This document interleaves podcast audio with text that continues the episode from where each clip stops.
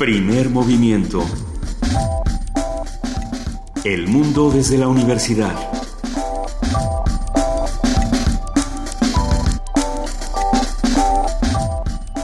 Muy buenos días, son las 7 de la mañana con 3 minutos de este miércoles 30 de septiembre. Les damos la bienvenida a Primer Movimiento. Querido Benito Taibo, muy buenos días. Querida Luisa Iglesias, un placer como siempre arrancar con ustedes con Juana Inés de esa que nos acompaña siempre este primer movimiento. Buenos días. Buenos días, Luisa Benito. Buenos días a todos los que nos escuchan. Pues estamos, estamos contentos porque tenemos muchos temas en este miércoles de lectura, rock y literatura. Pero antes hay que decir que vamos a... Es que ha pasado muchas cosas en el mundo, Benito. Han pasado muchas cosas en el mundo. Se reúnen en la ONU ayer Barack Obama y Raúl Castro en un encuentro inédito desde los años 60 Ah, bueno. Internet explota con un montón de imágenes de ellos dos juntos. Eh, que las volvieron memes eh, y, han cobrado mucho sentido del humor, otras más serias, por supuesto. Y ayer se presenta en la Cámara de Senadores eh, Osorio Chong, hoy se va a presentar Aurelio Nuño, secretario de Educación. bueno, una de las frases que hay que rescatar del discurso de Osorio Chong en la Cámara de Diputados es ni perdón ni olvido en el caso de Iguala. Ah, es curioso porque es una de las banderas que ha usado eh, todos los activistas que tienen que han tenido que ver con este con esta desaparición forzada desde hace un año que la retome el secretario de Gobernación para arrancar su discurso es por decirlo menos sorprendente. Sí, nada más habría que ahora que nos digan quién es el sujeto de esa oración, digamos, ni mm. perdón ni olvido, o bueno, el objeto directo o lo que sea. ¿Para qué? ¿Para quién? Sí, Ajá. sí a, quién, no hay que darle el perdón. Porque quienes tendrían que decirnoslo serían ellos, en principio. Eh, sí, ellos tendrían que, acusar, el Estado tiene su parte de fiscalía y es el que tendría que acusar a aquellos culpables o absolutamente culpables.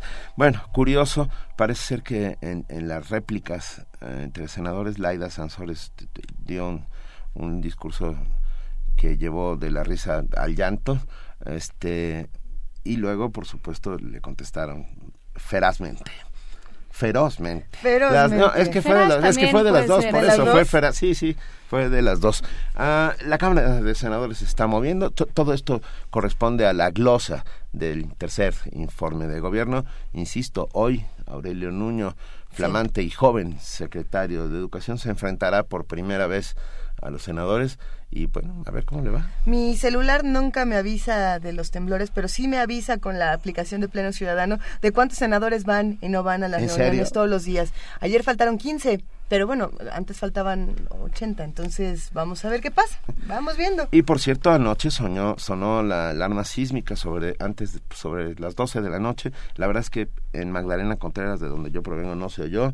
Tú sí la oíste, Juan Inés. De Fuerte y clara, pareja.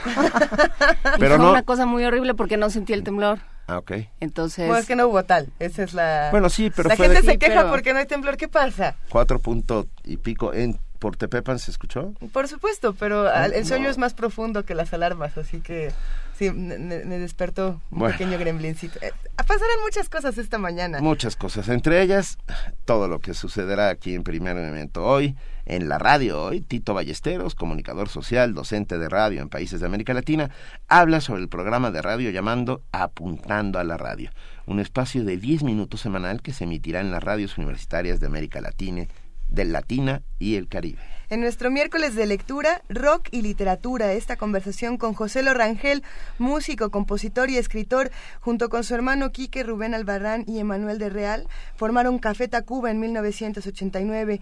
Él publica la columna Crónicas Marcianas, que es como rock, Crónicas Marcianas, en el diario Excelsior, y publica semanalmente cuentos y artículos en textosmutantes.com. Y, tiene un nuevo libro del que hablaremos el día de hoy. es, One, Hit Wonder. Les va a gustar. porque tener un rockero a las siete y cuarto de la mañana significa que Todavía no lo logramos. significa que está despierto desde el día de ayer y no se ha ido a dormir. Eso es lo único que puede significar. Ah, en la colaboración de la dirección de danza, Angélica Klein, su titular, nos hablará sobre la descentralización de la danza y las compañías de danza contemporánea. En la colaboración del Museo Universitario de Arte Contemporáneo, Pilar García, curadora, nos va a hablar sobre la muestra Grupo Proceso Pentágono. En nuestra nota internacional, agua líquida en Marte. Este descubrimiento que la NASA lanza el día de antes de ayer. Eh, tendremos una conversación con el doctor José Franco, titular de la Dirección General de Divulgación de la Ciencia de la UNAM, que es astrónomo y de estos temas sabe un montón. vamos a saber qué tanto sirve eh, saber esto o qué significa para la comunidad científica el hecho de que haya agua líquida. Y si, como preguntó Edward Snowden en Twitter, pedirán pasaporte para entrar, porque creo que ya se está apuntando para irse a Marte. Ah, sí. Sí. Ok. okay. A, mí sí me gustó ese si hay, si no, sin olvido no hay justicia, sin olvido no hay justicia. No, a ver, si hay olvido, no hay justicia. Esta es la serie que la UNAM está eh, proponiendo para que recordemos a nuestros 43 de una manera eh, diferente, con poesía. Esto va a ser después de las 9 de la mañana. Y en nuestra mesa del día... En nuestra mesa del día, el proyecto del Corredor Cultural Chapultepec, lo que algunos han llamado Chapultepec la ética de la urbanización. Una conversación con Edgar Avilés, vecino de la colonia Roma Norte, vocero de la Asociación en Defensa de la Roma Condesa, eh, también forma parte de la organización Salvemos la Ciudad y Frente Ciudadano, y Javier Esquillor, miembro del vivero de iniciativas ciudadanas, parte del equipo fundador de la plataforma Civics para la visibilidad de iniciativas ciudadanas, ingeniero aeronáutico y medioambiental especializado en gestión integral del territorio. Para cerrar el primer movimiento de esta mañana hablaremos con Jorge Linares, coordinador del Programa Universitario de Bioética, sobre la objeción de conciencia en los servicios médicos en Iberoamérica. Así que quédense con nosotros, ya son las 7 de la mañana con 9 minutos y es momento de que pasemos a nuestro primer corte informativo del día con nuestra compañera Vania Nuche. Buenos días, Vania. Hola, ¿cómo están todos? Muy buenos días. Buenos días.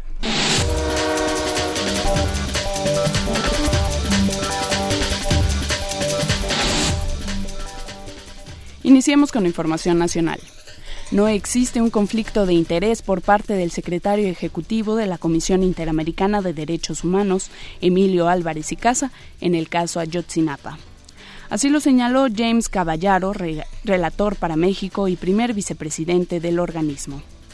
En entrevista agregó que hay información incorrecta por parte de las voces que demandan la salida del mexicano Álvarez y Casa en la investigación de la desaparición de los normalistas. Caballero explicó que la función del secretario es ejecutar las decisiones que toman los comisionados.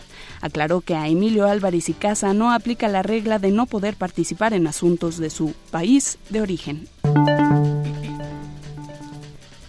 La presidenta de la Comisión Interamericana de Derechos Humanos, Rosemary Bell Antoine, declaró que no dejarán solos a los padres de los 43 estudiantes desaparecidos de Ayotzinapa calificó el caso Iguala como una tragedia en materia de derechos humanos, por lo que aseguró que insistirán en las investigaciones para que no se considere un caso cerrado.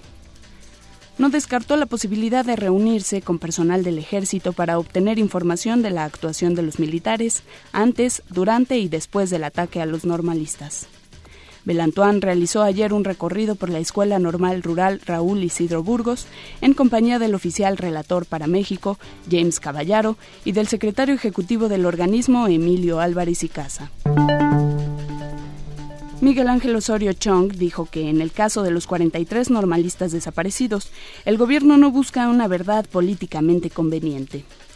Durante su comparecencia ante el Senado por la glosa del tercer informe de gobierno del presidente Enrique Peña Nieto, el secretario de Gobernación afirmó que no habrá perdón para los culpables ni olvido para las víctimas. No buscamos una verdad oficial o políticamente conveniente.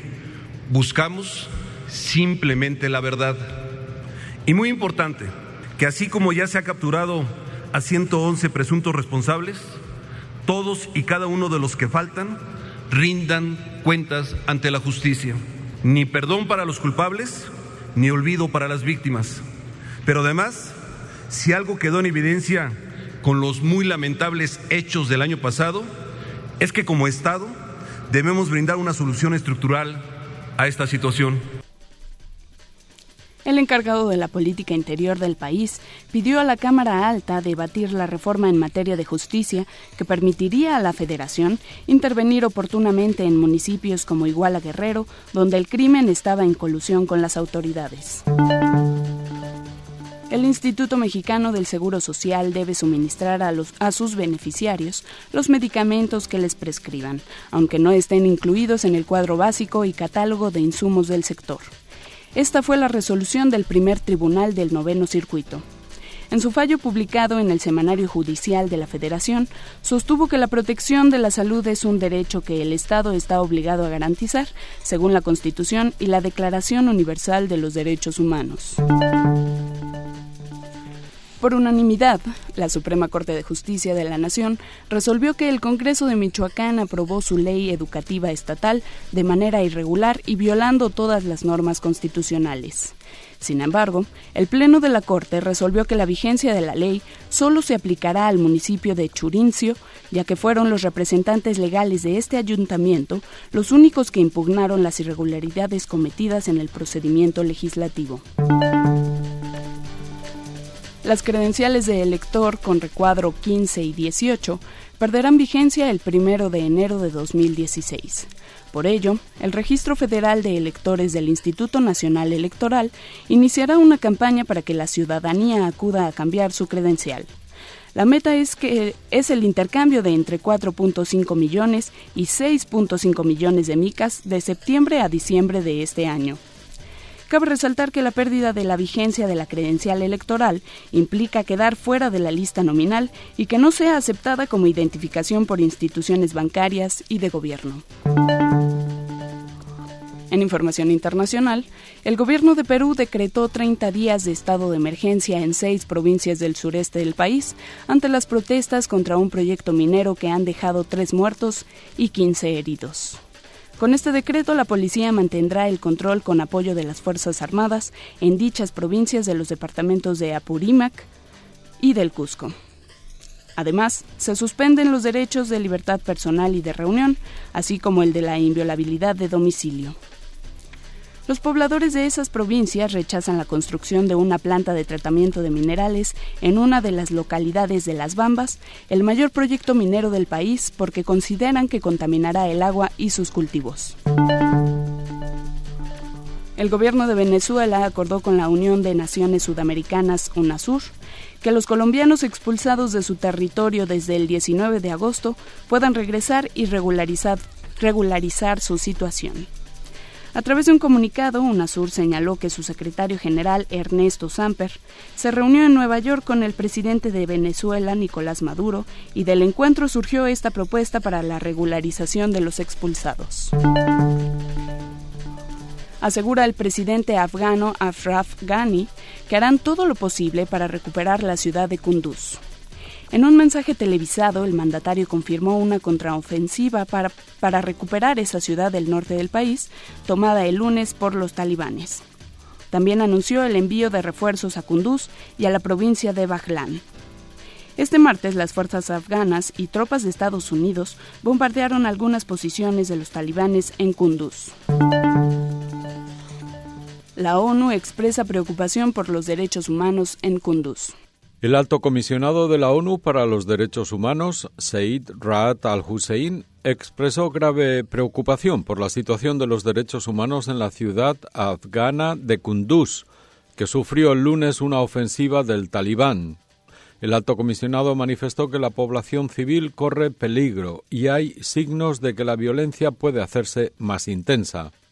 En un comunicado, Said Raat al-Hussein urgió a todas las partes a que respeten sus obligaciones con el derecho internacional humanitario y los derechos humanos, que protejan a los civiles y tomen las medidas posibles para evitar que estos mueran o resulten heridos. La misión de asistencia de la ONU en Afganistán, la UNAMA, y la oficina del Alto Comisionado están tratando de verificar noticias relativas a que más de un centenar de civiles habrían muerto o resultado heridos como consecuencia de los combates entre talibanes y las fuerzas afganas de seguridad.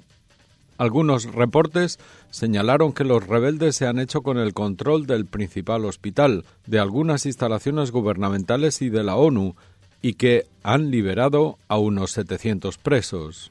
Said Raat al-Hussein subrayó además que la situación en Kunduz amenaza con socavar el progreso logrado en Afganistán para restaurar la paz, la estabilidad y el Estado de Derecho. Víctor Martín, Naciones Unidas, Nueva York. Y en la nota de la UNAM, la Facultad de Medicina remodeló el departamento de anfiteatro para que sus estudiantes de posgrado y pregrado tengan oportunidad de trabajar con procedimientos de mínima invasión. Esto coloca a la Universidad Nacional a la vanguardia en la práctica de técnicas quirúrgicas antes no realizables por la falta de tecnología y recursos de conservación para estos fines. Habla Diego Pineda Martínez, jefe del Departamento de Anfiteatro. Este nuevo anfiteatro es una remodelación que llevó eh, aproximadamente año y medio. Para esta remodelación se visitaron más de siete universidades de las más prestigiosas de Estados Unidos que manejan cadáveres y que tienen anfiteatros. Lo que se hizo con este anfiteatro fue sacar lo mejor de esas universidades y mejorarlo ampliamente. Actualmente no existe en toda Latinoamérica un anfiteatro con toda la tecnología que tiene, además de la innovación que se hizo en las técnicas de, conservación. El Departamento de Anfiteatro brinda atención a residentes de posgrado, 1.800 estudiantes de pregrado, dependencias de la entidad universitaria y a más de 30 universidades de la República.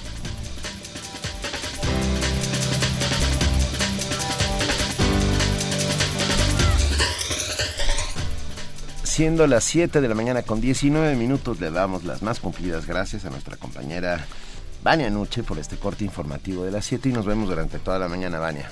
Benito, Luisa, Juana Inés, muy buenos días. Buen día.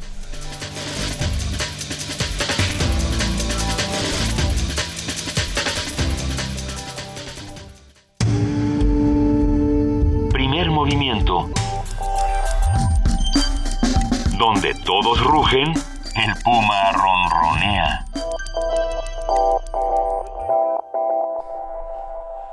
Las 7.20 de la mañana ya tenemos en la línea a Tito Ballesteros, comunicador social, docente de radio en países de América Latina, y nos va a hablar sobre un programa de radio particular. Muy buenos días, Tito Ballesteros. Feliz mañana para todos, qué bueno nuevamente encontrarnos a través de la radio y efectivamente, eh, pues nosotros, digamos, con alegría podemos eh, decir que a través de la red de radios universitarias de América Latina, el Caribe y España, pues eh, junto a Juan Manuel Aguiló, el presidente de la red de radios universitarias de Ecuador, pues digamos nos hemos aventurado en una feliz iniciativa para nosotros y esperamos también para las audiencias y para los radialistas en la región, la creación de un espacio de 10 minutos semanales en el que reflexionamos sobre los temas de la radio.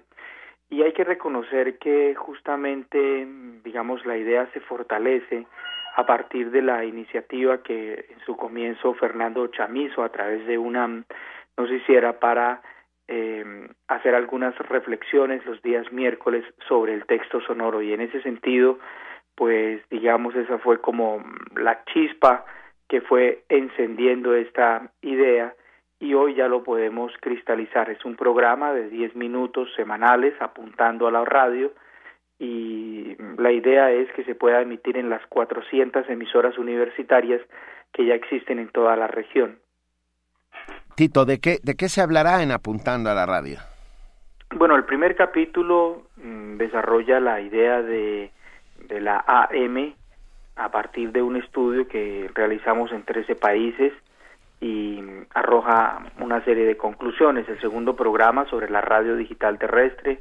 El tercero justamente un tema que abordamos hace 15 días aquí en primer movimiento que fueron los monólogos radiofónicos, pero en general el cuarto capítulo será también sobre radio digital terrestre, pero digamos que cada semana reflexionaremos sobre distintos temas un poco mm, parecido al contacto que tenemos con primer movimiento cada 15 días los días miércoles y pero la idea es que este es un audio que se encapsula y se socializa todos los viernes en redes sociales y se envía a correos electrónicos de estas emisoras.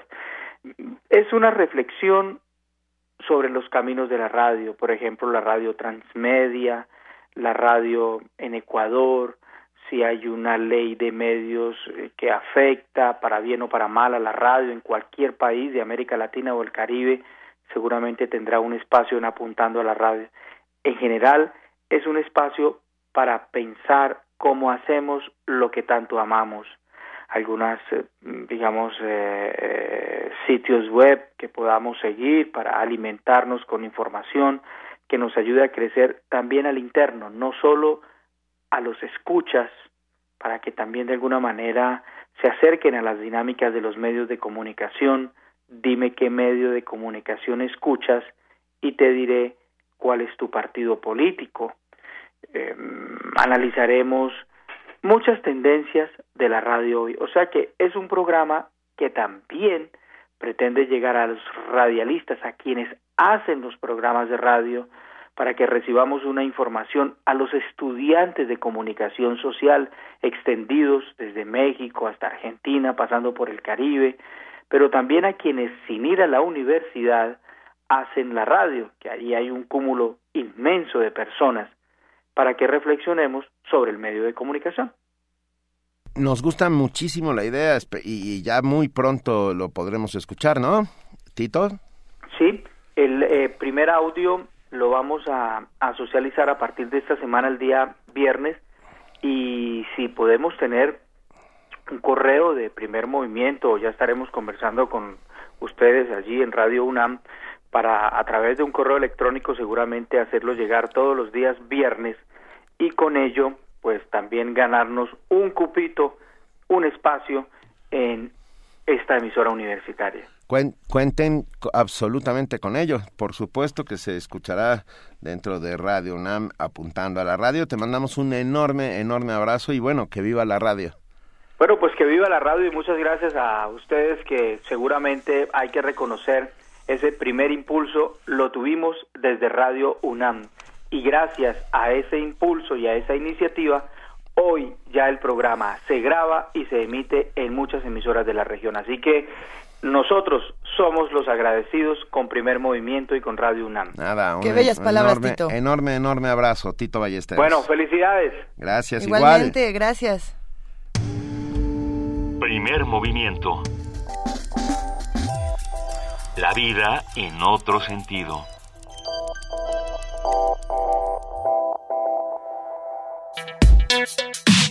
Miércoles de lectura. La música y la literatura, como hermanas en las artes, han tenido una estrecha relación. Históricamente son muchos los ejemplos donde escritores alaban a la música. Víctor Hugo, por ejemplo, decía que la música expresa todo aquello que no puede decirse con palabras, pero que no puede permanecer en silencio. Del mismo modo, muchos compositores han recurrido a la literatura para nutrir sus piezas musicales. Howard Philip Lovecraft, el gran jefe, encabeza la lista de canciones inspiradas en su literatura. Un ejemplo de esas composiciones es The Thing That Should Not Be de Metallica. El estribillo es una clara referencia a Chutul, los mitos de Chutul. Quizás la Cthulhu, Cthulhu, Le dicen de tantas maneras a esta criatura milenaria. Lo leí a los 16 y desde entonces le digo Chutul. ¿Le dices a lo Chutul? Mejor, sí, pero puede ser que y Lovecraft no está aquí para corregir. Lovecraft, y además era un nombre que no debía pronunciarse, entonces, y no había una manera, un lenguaje para pronunciarlo, pero la música es una manera de acercarnos a este tipo de criaturas, por ejemplo. Eh, es quizás la creación más famosa de Lovecraft que se ha hecho música una y otra vez. Ahora bien, la música también necesita de la literatura, y si esta no existiera, seguramente viviríamos en un mundo gris, aburrido y menos feliz. Esto lo aseguró en una entrevista José Lorangel, guitarrista del grupo Café Tacuba, quien ha publicado su nuevo libro One Hit Wonder, una antología de cuentos que tienen en común la música, las bandas de rock e historias alrededor de la profesión misma de Joselo. A partir de su libro de cuentos One Hit Wonder, editado por Almadía, como siempre, muy bellamente editado. José Lorangel nos hablará hoy sobre su labor de escritura, eh, su idea de la literatura y su visión del mundo desde el escenario, pero también desde el escritorio. Hay que decir que José Lorangel, junto con su hermano Quique, Rubén Albarrán y Emanuel del Real, formaron Café Tacuba en 1989. Además, José lo publica en la columna Crónicas Marcianas en el diario Excelsior y también publica semanalmente cuentos y artículos en www.textosmutantes.com. José Lorangel, buenos días. Hola, buenos días. Qué, qué gusto. Tener a un rockero a las 7 de la mañana es para nosotros un evento, ¿eh? para mí también. Órale. No, no, sí me levanto temprano. Tengo dos niñas pequeñas. Ah, bueno. A veces, a veces para tomar el avión nos, nos levantan a esta hora para, para ir y viajar. ¿Y son rockeras también? Mis hijas sí, sí, una, una más rockera que la otra. Una es más electrónica, más más dance, pero la más chiquita sí se, se nota más el, el rock en su sangre. Oye, eh, Joselo, eh, Bernardo Fernández Beff, el grandísimo cuentista mexicano, dice que te odia. Que, te, que te odia porque aparte de ser el guitarrista de una de la banda de rock mexicana que más admira, escribes muy bien. ¿Qué? ¿Le contestaste algo o nada más te sonrojaste? Nada más me sonrojé y dije, no, ya increíble. Con ese, creo que es de los, de los mejores halagos que, que me han hecho a mí y bueno, y a, y a, lo, y a, mi, a lo que hago, a mis cuentos, a la literatura. Eh, eh, tú escribes canciones, haces música y, esto va directamente relacionado con un género literario que es el cuento, ¿no? Que, que apela a la brevedad, que apela a esta vuelta de tuerca, este golpe directo. ¿Cómo ha sido para ti la experiencia de escribir narrativa? Pues mira, yo desde muy pequeño, desde los 10 años que, que me gusta leer, eh, lo primero que empecé a leer fue ciencia ficción y, y eso eh, me cuando leía soñaba con, con ser escritor ir a estas convenciones que hay de, de escritores de ciencia ficción y todo esto soñaba con eso nada más eh, y me y leía todo el tiempo eh, después vino la, la idea de, de, de, de tocar canciones aprender a tocar un instrumento y lo hice porque porque quería componer canciones. Siempre estuvo las, las letras unido a, a, todo mi a, todo mi quehacer, a todas mis ganas de, de, crear. Eh, y bueno, pues el rock pues me llevó hacia hacia otros lados, por suerte. Me, me, me encanta lo que hago en, en, en Café Tacuba, eh, con las canciones. Las canciones siento que vienen más de, de los sentimientos y, y toda la otra parte, la narrativa, pues viene de, de, otro lado. las crónicas que, que, escribo pues vienen más de la reflexión eh, y estos cuentos pues vienen de, de imaginarme historias que, que, que me llegan. One Hit Wonder sin duda es un libro que todos debemos tener en casa porque sí nos transporta a esta escena underground y sí nos transporta a todos los rincones oscuros, cochambrosos y sobre todo divertidos. Pero en particular el cuento One Hit Wonder es un cuento brevísimo, son eh, dos páginas pequeñas y, y, es este cuento de, de la banda que viaja en el tiempo. ¿Por qué lo elegiste como el cuento quizá principal de este libro? Pues el, el, la frase One Kid Wonder me, me llama mucho la atención. Es una frase que, bueno, eh, está en inglés y eso también me, me, me llamaba la atención. Toda, toda la gente eh, me, me, me relaciona con Café Tacuba. Cuando, cuando hubo la propuesta de, de, este título, eh, hubo gente que me dijo, no, pero ¿cómo si tú eres de Café Tacuba y los Café Tacuba defienden el español, ¿no? Entonces era, bueno, eh, eh, eso también a mí me siento que me está encasillando en algo que, que soy más que eso. Entonces dije, bueno, el One Hit Wonder es, eh, es una frase que nadie nadie traduce, nadie nadie la, la o, no sé si alguien lo ha intentado, pero pues no, no le ha pegado, ¿no?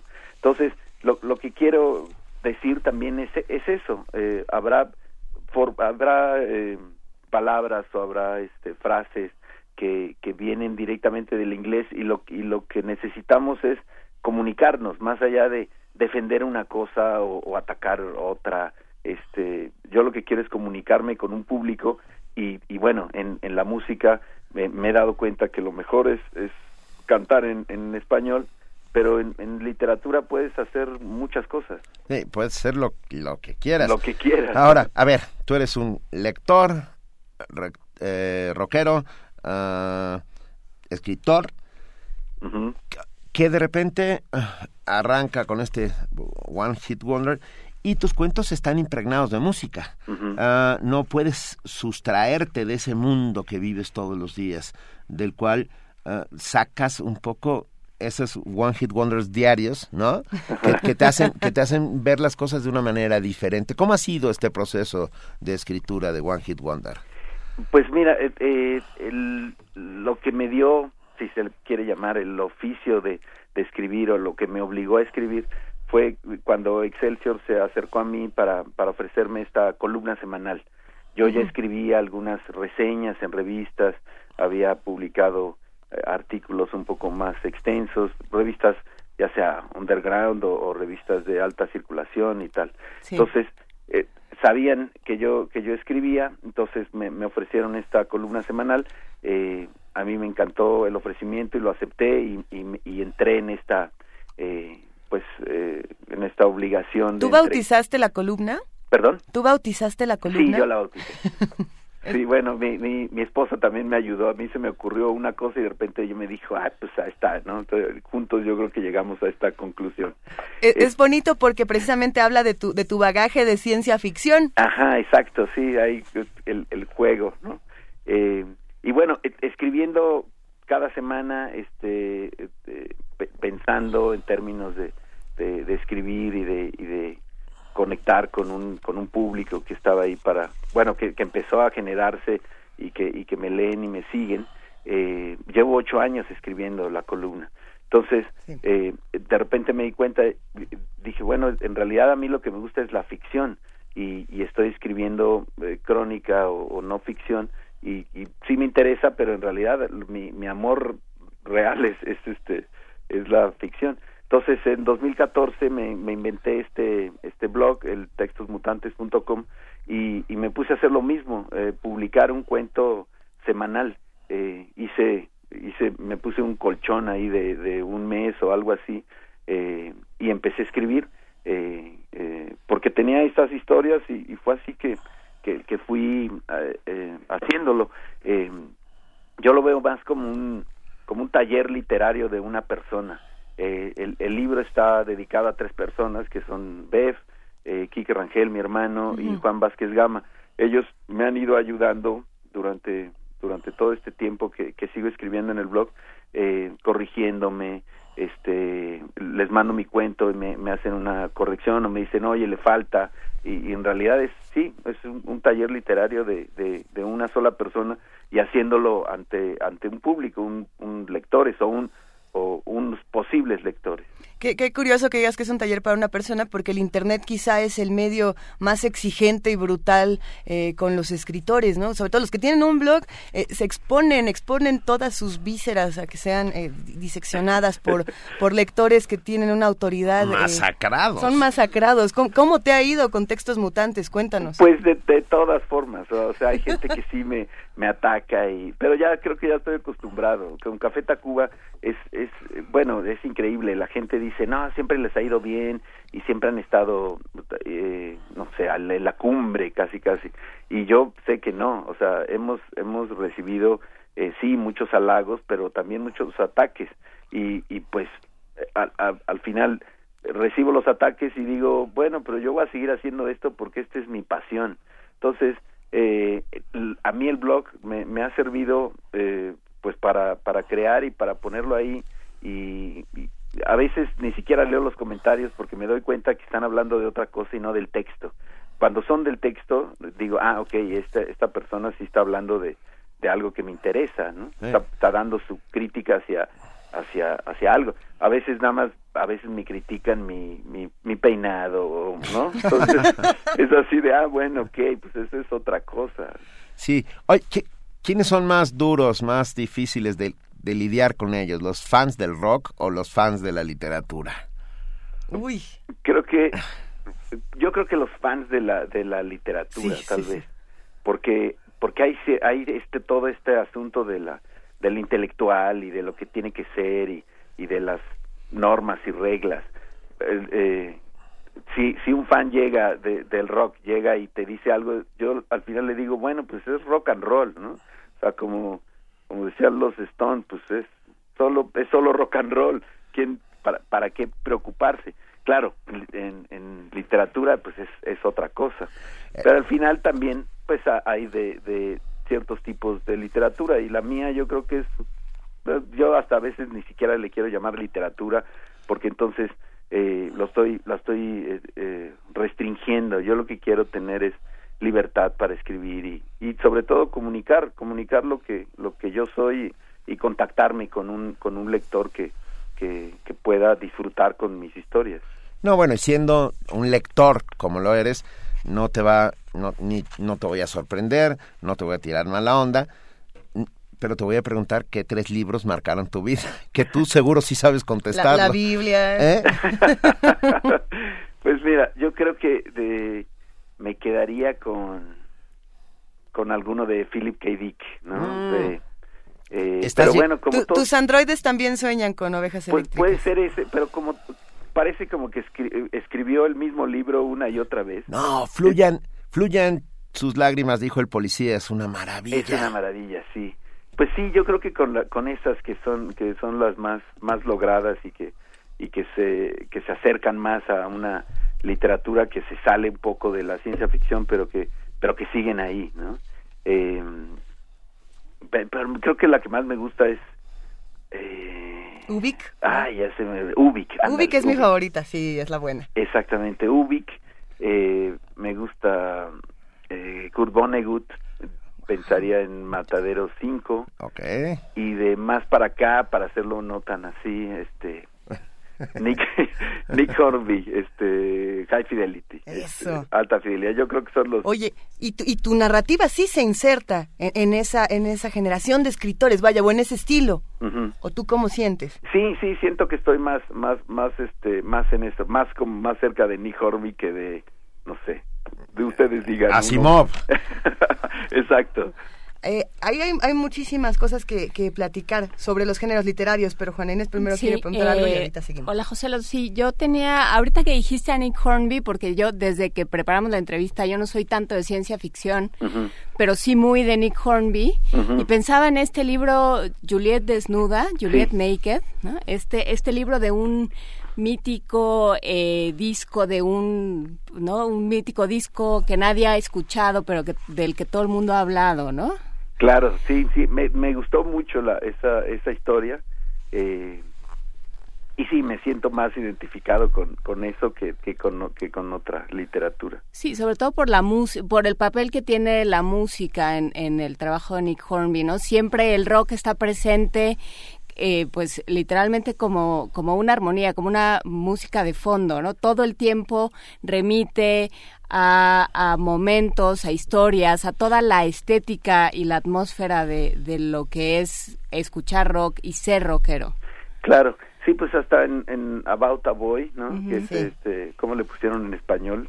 Solo un chico o, eh, e, este personaje que, que tiene un montón de dinero y es, es gracias a, las regalías que recibe su papá o su familia y, y él vive pues no, no haciendo nada, que, que al final no se trata de música, pero ahí está la música este influenciando toda la, la vida de este de este personaje. Sí, me, me, me gustan las las este las novelas de este de este cuate. Oye, José, ¿lo puede ¿te importaría que leyéramos One Hit Wonder, ese cuento. A ver, sí, no, me encantaría que lo leyera. A ver, si lo destrozamos, ya puedes colgar y decimos que se fue la comunicación, ¿vale? si sigues ahí, quiere decir que, que, bueno, que todavía podemos continuar. One Hit Wonder. Lo descubrieron por casualidad. Un día estaban ensayando. Tocaban tan compenetrados que se borraron las barreras de la realidad y aparecieron en otra época. Habían viajado en el tiempo. Al principio se espantaron, pero poco a poco fueron tomándole gusto. Ver de primera mano lo que los demás estudiaban en libros de historia resultaba, por lo menos, entretenido. El único inconveniente era que ellos no podían decidir dónde iban a aparecer la siguiente vez que se pusieran a tocar en serio, entregando el alma. Por lo tanto, no podían regresar a casa. Ya llevaban tiempo vagando y hasta ahora no le habían atinado a su época. El grupo no se podía separar porque en solitario la magia no surtía efecto o tocaban todos o el viaje no ocurría.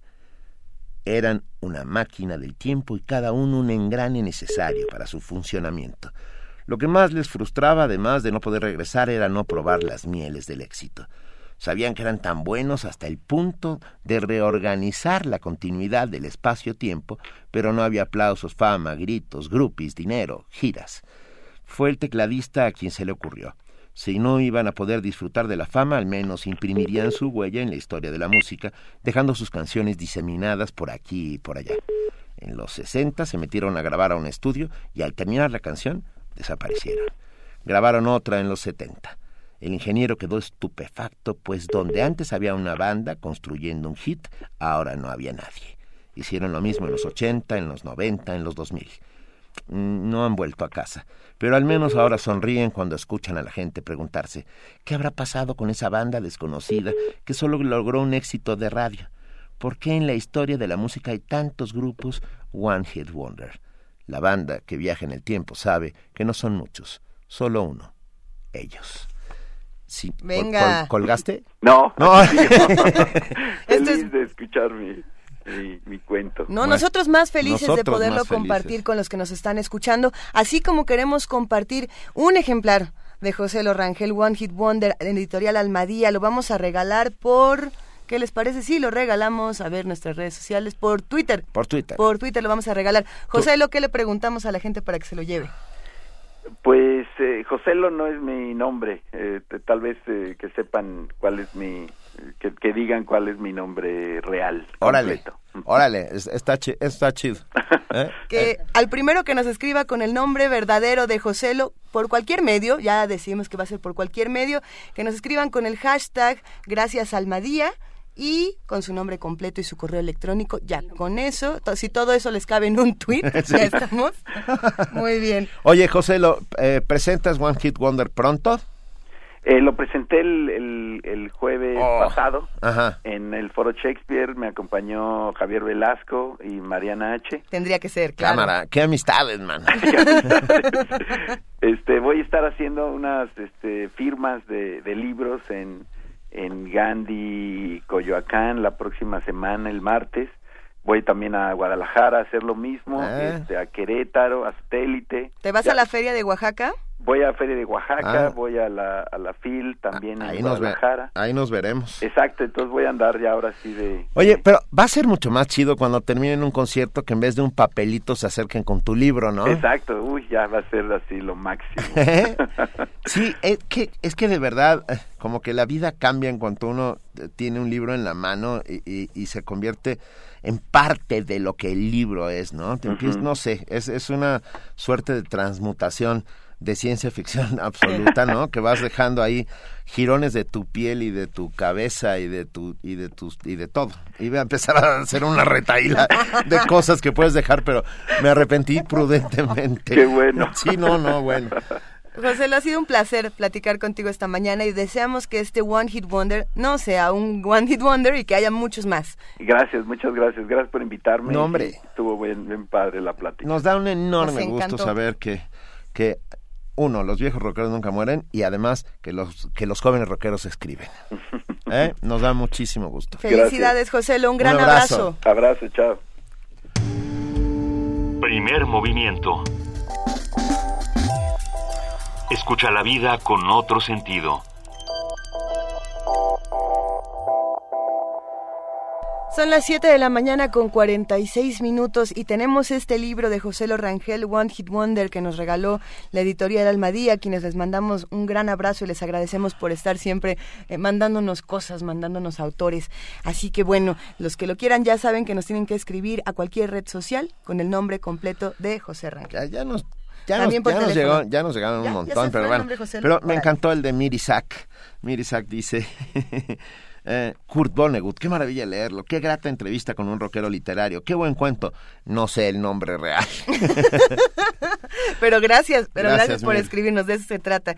Ya se encuentra en la línea Angélica Klen, de la Dirección de Danza de la UNAM. Ella es titular de esta dirección y va a hablar esta mañana con nosotros sobre la descentralización de la danza, compañías de danza contemporánea. Angélica, muy buenos días. Hola, buenos días, Luisa, ¿cómo están? Muy contentos de escucharte como cada miércoles. ¿Qué tal va todo? Platícanos de esta descentralización de la pues danza. Pues fíjate que hoy quería platicarles un poco. Saben que desde hace varias décadas ha habido un, un movimiento muy importante de danza en el país. Y, y, hoy quería dedicarlo a la actividad que ha generado la danza contemporánea en, en, en muchos de los estados, no solo en la Ciudad de México. Y bueno, es imposible, imposible eh, mencionar la cantidad de grupos y compañías que están desarrollando actividades importantes en los estados y que no solamente eh, eh, eh, difunden la danza contemporánea en el país, sino que también han tenido pues un, un desarrollo y una y una aceptación muy importante en el extranjero. Entonces eh, bueno voy a hablar de muy poquitas compañías pero pues creo que estas compañías han sido muy representativas quisiera mencionar a Delfos Danza Contemporánea que es una compañía que fue fundada en 1992 por Claudia Lavista y Víctor Manuel Rodríguez. Eh, ellos abrieron este espacio con el objetivo de, de, tener eh, posibilidades de creación, de intercambio, de, formación y comunicación a través de la danza contemporánea. Esta compañía reside en Mazatlán. Su trabajo ha sido realmente eh, muy firme, muy fuerte tanto que se han presentado por todo el país y han visitado países como Canadá, Estados Unidos, Brasil, Venezuela, este, Grecia, Corea, Singapur. Pero aquí también algo muy importante que, que Claudia y Víctor han hecho es que después de seis años que se fundó esta compañía, que trabajan eh, de fijo en el Teatro Angela Peralta, nace una escuela profesional y esto resulta muy interesante porque no solamente eh, eh, manejan la parte profesional, sino también se preocuparon por la parte educativa. Es la Escuela Profesional de Danza Contemporánea de Mazatlán y, eh, ofrece una licenciatura en danza y hay una opción más fuera de la Ciudad de México en donde se puede estudiar profesionalmente. Estos dos proyectos están considerados como uno de los más importantes de América Latina. Otra compañía también, que me imagino que muchos de los radioescuchas la han oído, es Antares, o han tenido el gusto de verla dirigida por Miguel Mancillas, que se encuentra ubicada en Hermosillo, Sonora. Eh, ellos han sido muy distintivos porque es una compañía muy arriesgada, eh, juega mucho con el lenguaje escénico, y este y, y bueno también ha tenido una una representación importante fuera de fuera del país. Y, y, y Antares hace honor al significado de su nombre que quiere decir la estrella más brillante de la constelación de Escorpio.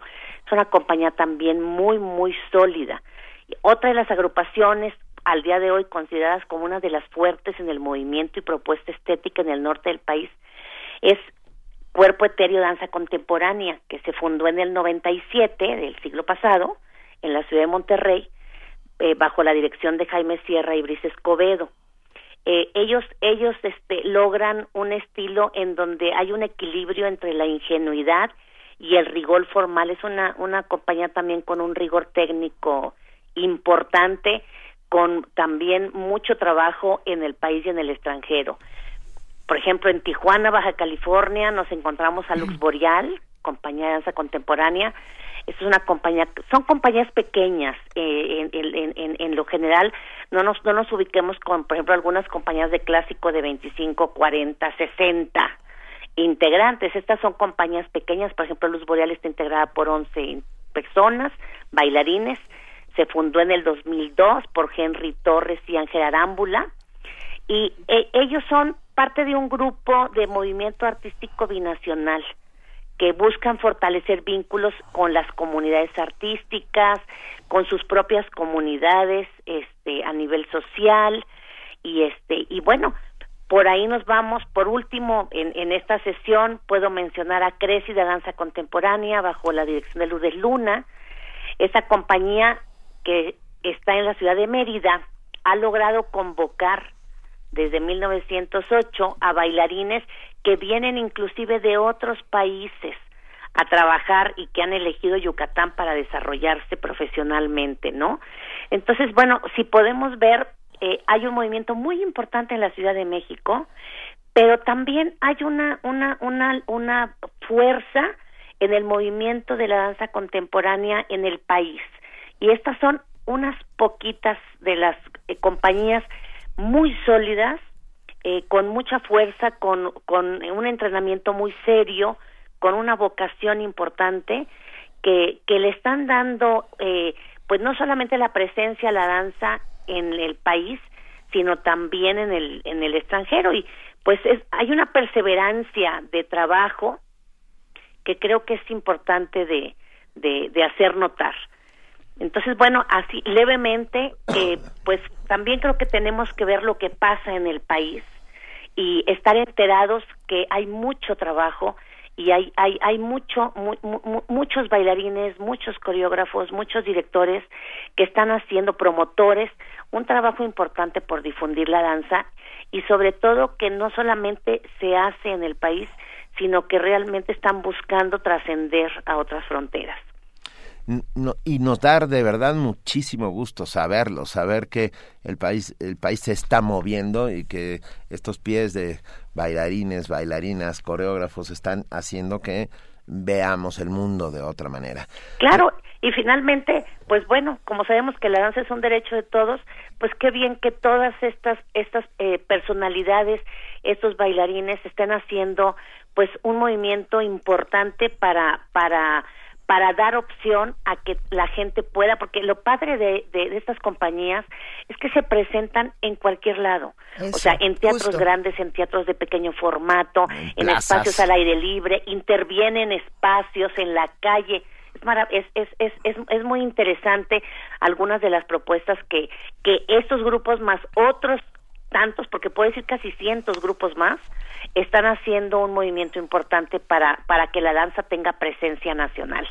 Queremos conocer todas estas compañías, todos estos grupos. ¿Cómo, ¿Cómo le hacemos? ¿Nos tenemos que agarrar una mochila y lanzarnos a la aventura? Pues fíjate que la mayoría de ellos han tenido muchas posibilidades de presentarse en, en, en, en, aquí en la Ciudad de México.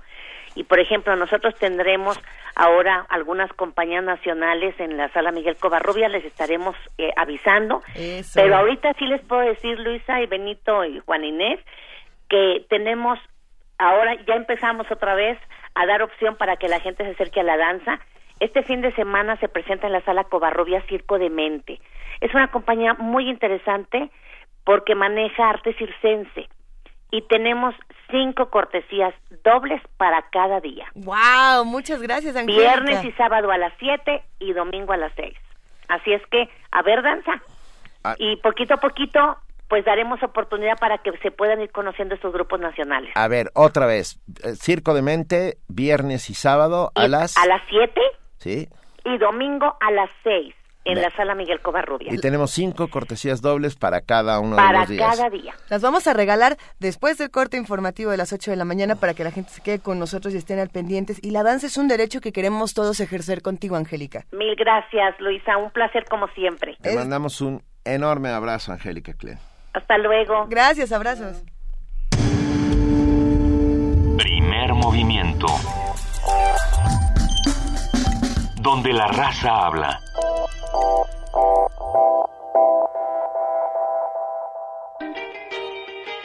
Surfearon por las costas del rockabilly. Bebieron las mieles del funk. Viajaron por sueños progresivos hasta llegar a un sitio llamado Ska. El Festival Intersecciones trae para ti el éxtasis musical de los Deckers. Viernes 2 de octubre a las 21 horas en la sala Julián Carrillo. Adolfo Prieto 133, Colonia del Valle, entrada libre. Escucha la transmisión en vivo por el 96.1 de FM o en www.radiounam.unam.mx. Sacude los huesos aquí en Radio UNAM.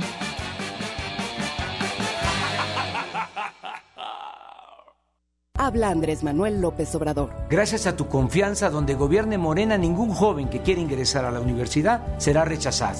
Y en el Distrito Federal, donde somos mayoría, no habrá aumentos de impuestos. Cuando Morena triunfe en la República, nadie se quedará sin trabajo, como lo hizo el presidente Roosevelt en Estados Unidos. Combatiremos la corrupción que nos ha llevado al despeñadero. Y si por ser honesto, por actuar con responsabilidad social y luchar por la vía pacífica me acusan de populista, que me apunten en la lista. Morena es la esperanza de México.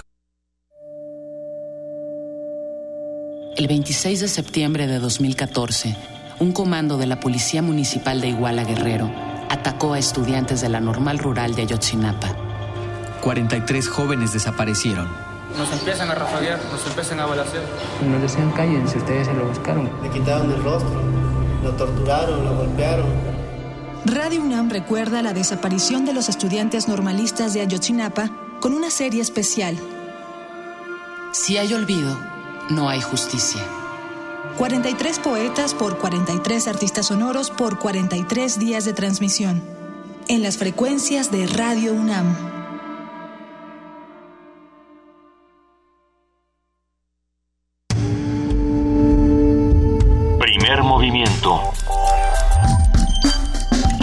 Azul y oro. 7 de la mañana con 57 minutos, ya tenemos ganador de One Hit Wonder de José Lorangel, editado por Almadía. Gracias, Almadía. Fue Claudio Noria. Claudio Noria, ya ganaste. Eh, recógelo en Extensión Cultural en Radio UNAM de lunes a viernes de 11 a 3 de la tarde o de 5 a 7 con una identificación hasta el 14 de octubre. Ese es tu tiempo. Si no vienes el 14 de octubre, se lo damos a otro. Y tenemos una muy buena noticia. Almadía nos acaba de decir que nos va a regalar dos libros más de One Hit Wonder al ver que la gente se puso muy contenta con esta entrevista. Ya los tiene Vania, ya tiene a los dos ganadores, eh, porque bueno, como nos contestaron muchos, ya seleccionó Vania dos ganadores más. Nos vamos a poner en contacto con todos ustedes en un momento a través de su correo electrónico o de su cuenta de Twitter. Gracias a todos los que nos escribieron y siguen haciendo comunidad con nosotros. Hay muchos rockeros que escriben. Eh, Miguel Carranza dice, el rock es cultura. Abrazos y gracias. Sin duda, el rock es cultura. Y, de la que más se disfruta, además. el rock es una, una respuesta feroz a todo lo que nos ocurre. Aunque muchos opinan que no, que, que el rock simplemente es una imitación de la, de la cultura estadounidense. Yo creo que ya hemos superado e, ese, ese momento y que sí se hacen cosas muy interesantes en nuestro país. ¿Qué, ¿Qué, les gusta de rock mexicano? ¿Ustedes qué piensan? ¿Si hay alternativa rockera actual o no? Porque hay un debate tremendo. ¿Y qué opinan también de los escritores mexicanos que están escribiendo sobre rock, como es el caso, no sé, Javier Velasco, por ejemplo, ¿no? Con, con su Diablo Guardián que cambió para muchos la, la manera de ver el rock en nuestro país. Por ejemplo. Por ejemplo, tenía esta canción que era The Passenger. Es que yo no me canso de decir que The Passenger de Iggy Pop es una de las canciones eh, que más definen a una generación. Y Javier Velasco la retoma en su Diablo Guardián, esta canción que después le hizo Siouxsie and the Banshees un cover. Y estoy segura de que muchos eh, vivieron esta canción con en mucho En la mañana muy temprano cuando dijimos que iba a ser inédito que un rockero estuviera con nosotros a estas cruentas horas. Nos escribió Andrea González y dice, hay muchos rockeros que nos levantamos desde las 5 a.m. y estamos atentos a su programa. Los abrazo a todos. Andrea, nosotros también te abrazamos y a Laura Cue, como siempre, son un dulce bálsamo para mi corazón y mi pH en el mendigo tráfico. Muchas gracias a todos los que nos escriben. Por favor, mándenos sugerencias de rock y literatura para que las vayamos compartiendo aquí en el programa. Es momento de que pasemos a nuestro corte informativo de las 8 con nuestra compañera Elizabeth Rojas, a quien le damos la bienvenida. Buen día, Elizabeth. ¿Qué tal, Luisa Benito, Juana Inés? Buenos días, buenos días a todos. Buenos días.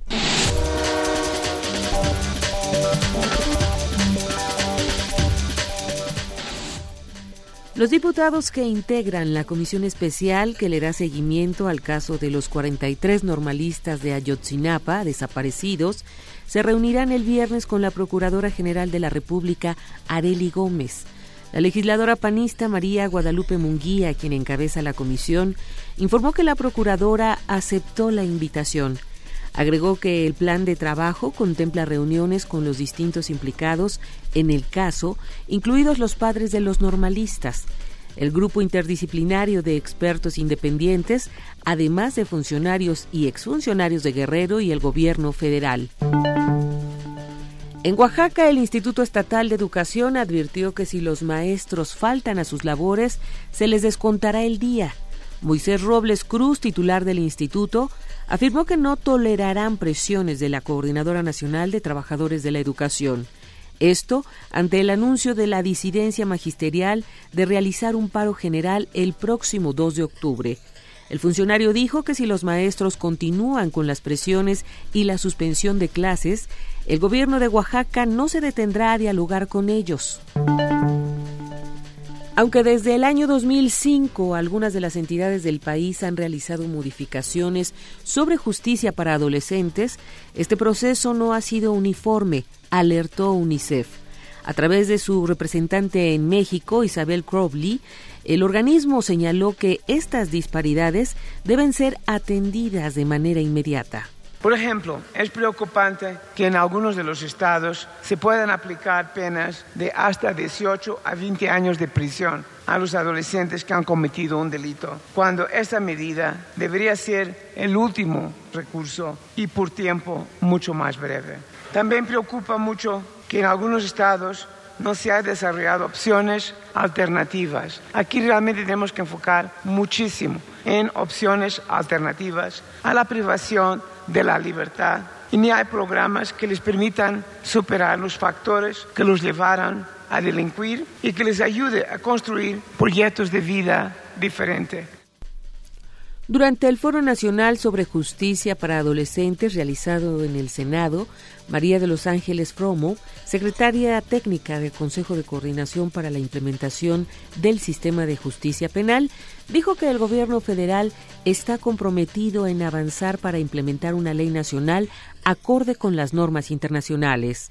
La ley nacional debe dotarnos de un sistema integral de justicia para menores que esté acorde con los estándares internacionales en la materia, que contemple un trato diferenciado para los adolescentes por su calidad de personas en desarrollo y que dé prioridad de medidas cautelares y el uso de mecanismos alternos de solución de controversias. Una buena ley de justicia para adolescentes, conjugada con políticas públicas enfocadas al fortalecimiento del tejido social y la cohesión social, aunado a un mayor involucramiento de organizaciones de la sociedad civil especializadas en la materia de adolescentes, contribuirá significativamente evitar que los jóvenes incurran en conductas delictivas.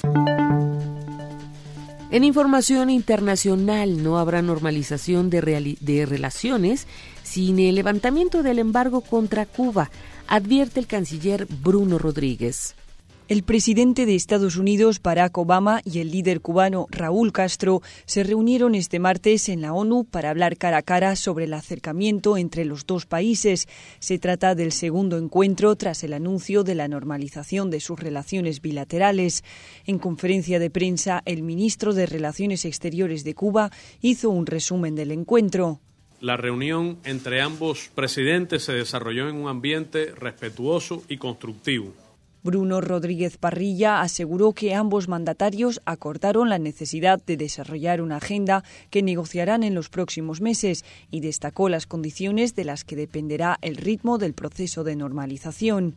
No habrá normalización con bloqueo y no habrá progreso sustancial en el proceso de normalización sin cambios sustanciales en la aplicación del bloqueo. Otra condición prioritaria destacada por el ministro es la devolución del territorio ocupado por la base naval estadounidense de Guantánamo. Mientras tanto, la delegación cubana seguirá presionando por el levantamiento del embargo mediante la presentación de una resolución ante la Asamblea General de la ONU el 27 de octubre. Pero a diferencia de otros años, en esta ocasión se especula sobre la posibilidad de que por primera vez Estados Unidos pudiera abstenerse de la votación. Ante preguntas de los periodistas sobre cómo reaccionaría Cuba a esa votación, Rodríguez Parrilla prefirió mantener una postura de cautela. No imagino cómo se conducirá la delegación de los Estados Unidos. Será obviamente una votación registrada. Ustedes conocen que el año pasado recibió el apoyo de 188 Estados miembros. Es un reclamo de la comunidad internacional de nuestra región que provoca aislamiento y descrédito a la política exterior de los Estados Unidos. A pesar de sus diferencias, Rodríguez Padilla aseguró que encontraron puntos en común de cara a la lucha contra el narcotráfico, el terrorismo y la promoción de la salud pública, entre otros temas. Carlota Fluxá, Naciones Unidas, Nueva York. La Cámara Alta del Parlamento ruso aprobó este miércoles el uso de las Fuerzas Armadas en Siria esto a petición del presidente Vladimir Putin para el empleo de las tropas en el extranjero. Sergei Ivanov, jefe de la administración presidencial del Kremlin, dijo que la intervención rusa responde a una petición del presidente de Siria, Bashar al-Assad, aclaró que las operaciones militares contra el Estado Islámico se limitarán a apoyo aéreo de las Fuerzas Armadas gubernamentales sirias y ayuda técnica en el manejo de los equipos bélicos suministrados a ese país. Estados Unidos y Rusia coinciden en algunos principios fundamentales para Siria. Así lo dijo John Kerry, secretario de Estado estadounidense, en una entrevista televisiva. Kerry dijo que tanto el presidente de Estados Unidos Barack Obama como su homólogo ruso Vladimir Putin buscan un camino hacia adelante en Siria. El funcionario estadounidense dijo que hay coincidencia en que Siria debería ser un país unificado, secular, que debe enfrentar al Estado Islámico y que tiene que pasar por una transición controlada. Kerry agregó que aún existen diferencias sobre cómo debería ser el resultado de esa transición. En Turquía, el presidente Recep Tayyip Erdogan prometió erradicar a los rebeldes del Partido de los Trabajadores del Kurdistán. Al confirmar la muerte de 30 presuntos miembros de esa organización en el norte de Irak tras un operativo, el mandatario turco destacó que las fuerzas de seguridad continúan con sus operaciones contra el proscrito partido dentro y fuera del país con el objetivo de acabar con los rebeldes. Cabe señalar que desde hace más de un mes los rebeldes turcos efectúan casi a diario ataques mortales contra soldados y policías. Nueva Zelanda planea la creación de un gigantesco santuario marino en el Pacífico Sur, donde estará prohibida la pesca y la explotación minera. El primer ministro neozelandés, John Key, precisó que el santuario marino de Kermadec, de más de 620 mil kilómetros cuadrados, se situará alrededor de ese archipiélago que lleva el nombre de un navegante francés del siglo XVIII. Se trata de una de las regiones con la mayor diversidad del mundo a nivel geográfico y geológico. En esa zona se encuentra el arco volcánico submarino más largo del mundo y la segunda fosa oceánica más profunda del planeta con unos 10.000 metros. Además, sirve de refugio para miles de especies como ballenas, delfines, tortugas y aves marinas.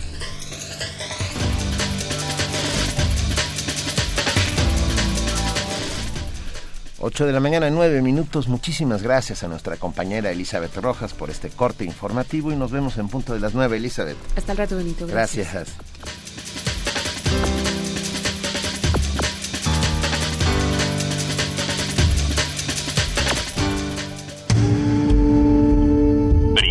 Movimiento. Donde la raza habla.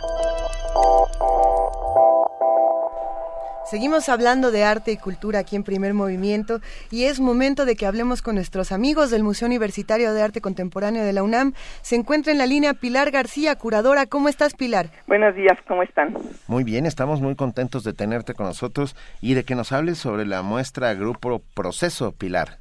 Pues mira, se trata de una muestra de precisamente de uno de los colectivos más importantes que formó parte de este fenómeno de los grupos que en México tuvo lugar en los años, a mediados de los años 70 y principios de los años 80.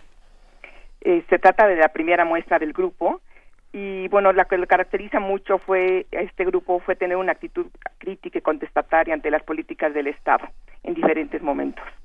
Entonces creo que también es una muestra que es muy oportuna para la situación que estamos viviendo ahora en el país. Sin lugar a dudas. ¿Es, es un grupo del Distrito Federal o...? Es un grupo del Distrito Federal que en diferentes momentos estuvo conformado por diferentes personas, pero en general los que estuvieron más presentes fueron, por ejemplo, eh, Carlos Aguirre, Víctor Muñoz, Felipe Ehrenberg, Lourdes Grobet, eh, José Antonio Hernández Amezcua, Carlos Zink y en algún momento también Mr., eh, Rafael Donis. Y, a ver, cuéntanos un poco qué es lo que vamos a ver en el Museo Universitario de Arte Contemporáneo del Grupo Proceso, por favor. Pues bueno, la exposición se armó a través, la narrativa se armó a través de la, de la documentación, dialogando con piezas artísticas. Eh, seleccionamos las piezas como que creíamos que eran las, claves, tanto para la producción del grupo como también para la manera en que se estaba expresando el arte y los paradigmas de cambio que tenía en ese momento el arte ellos estaban este, haciendo un arte político y generalmente estaban, estaban haciendo ambientes. Por ejemplo, hicieron eh, un ambiente que se llama Pentágono, que se mostró para en la era de la discrepancia. Eh, y para esta exposición se replicó una pieza muy importante que se presentó en 1979 en el Salón de Experimentación, que era una pieza que, más, que un ambiente que ocupaba cerca de 400 metros cuadrados, que es, bueno, que es, un, es el recorrido hacia una delegación en donde está presente la parte de la burocracia y la tortura. ¿Cómo, ¿Cómo es que todo esto influye en el arte contemporáneo actual?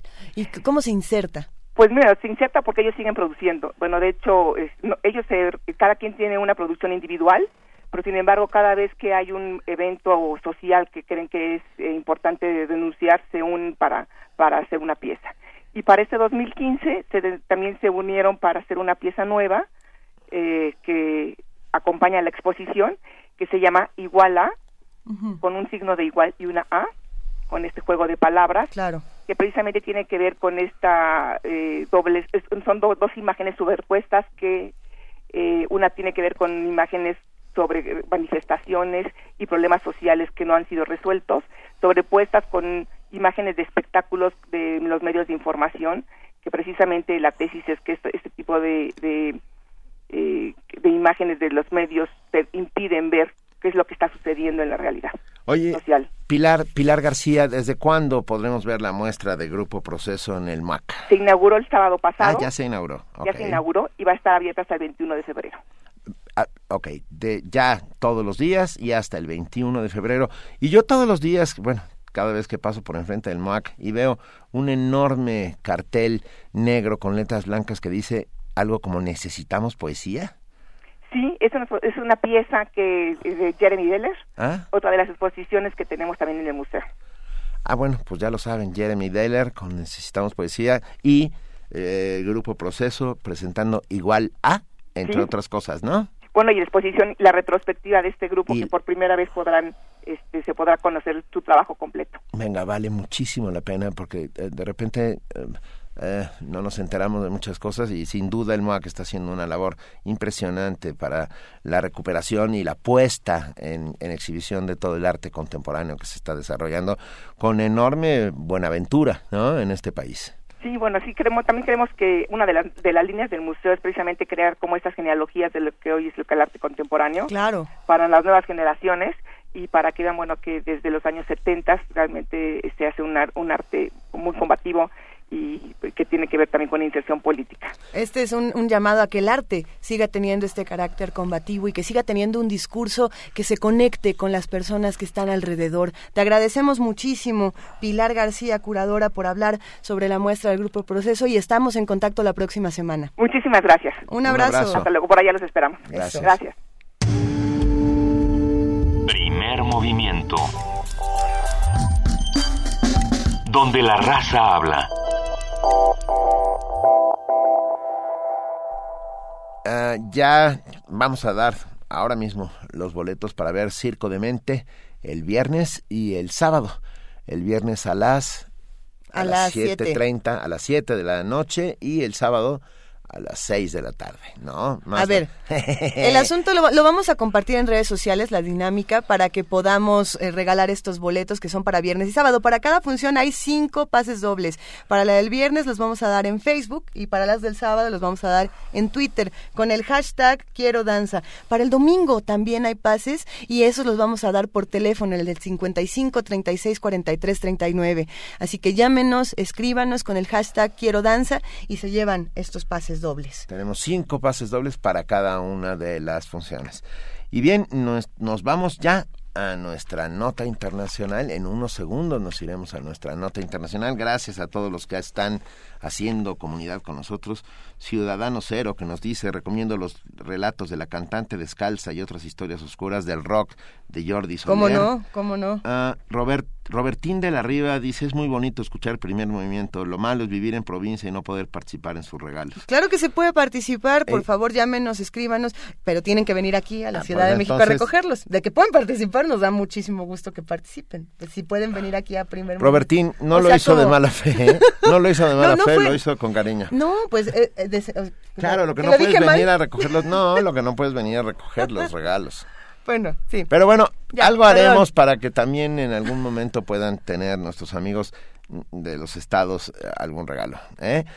Carlos Izquierdo dice, super amena la plática con Joselo. Claudio Noria rápidamente dijo, gracias, primer movimiento. De nada, Claudio Noria, es un verdadero placer.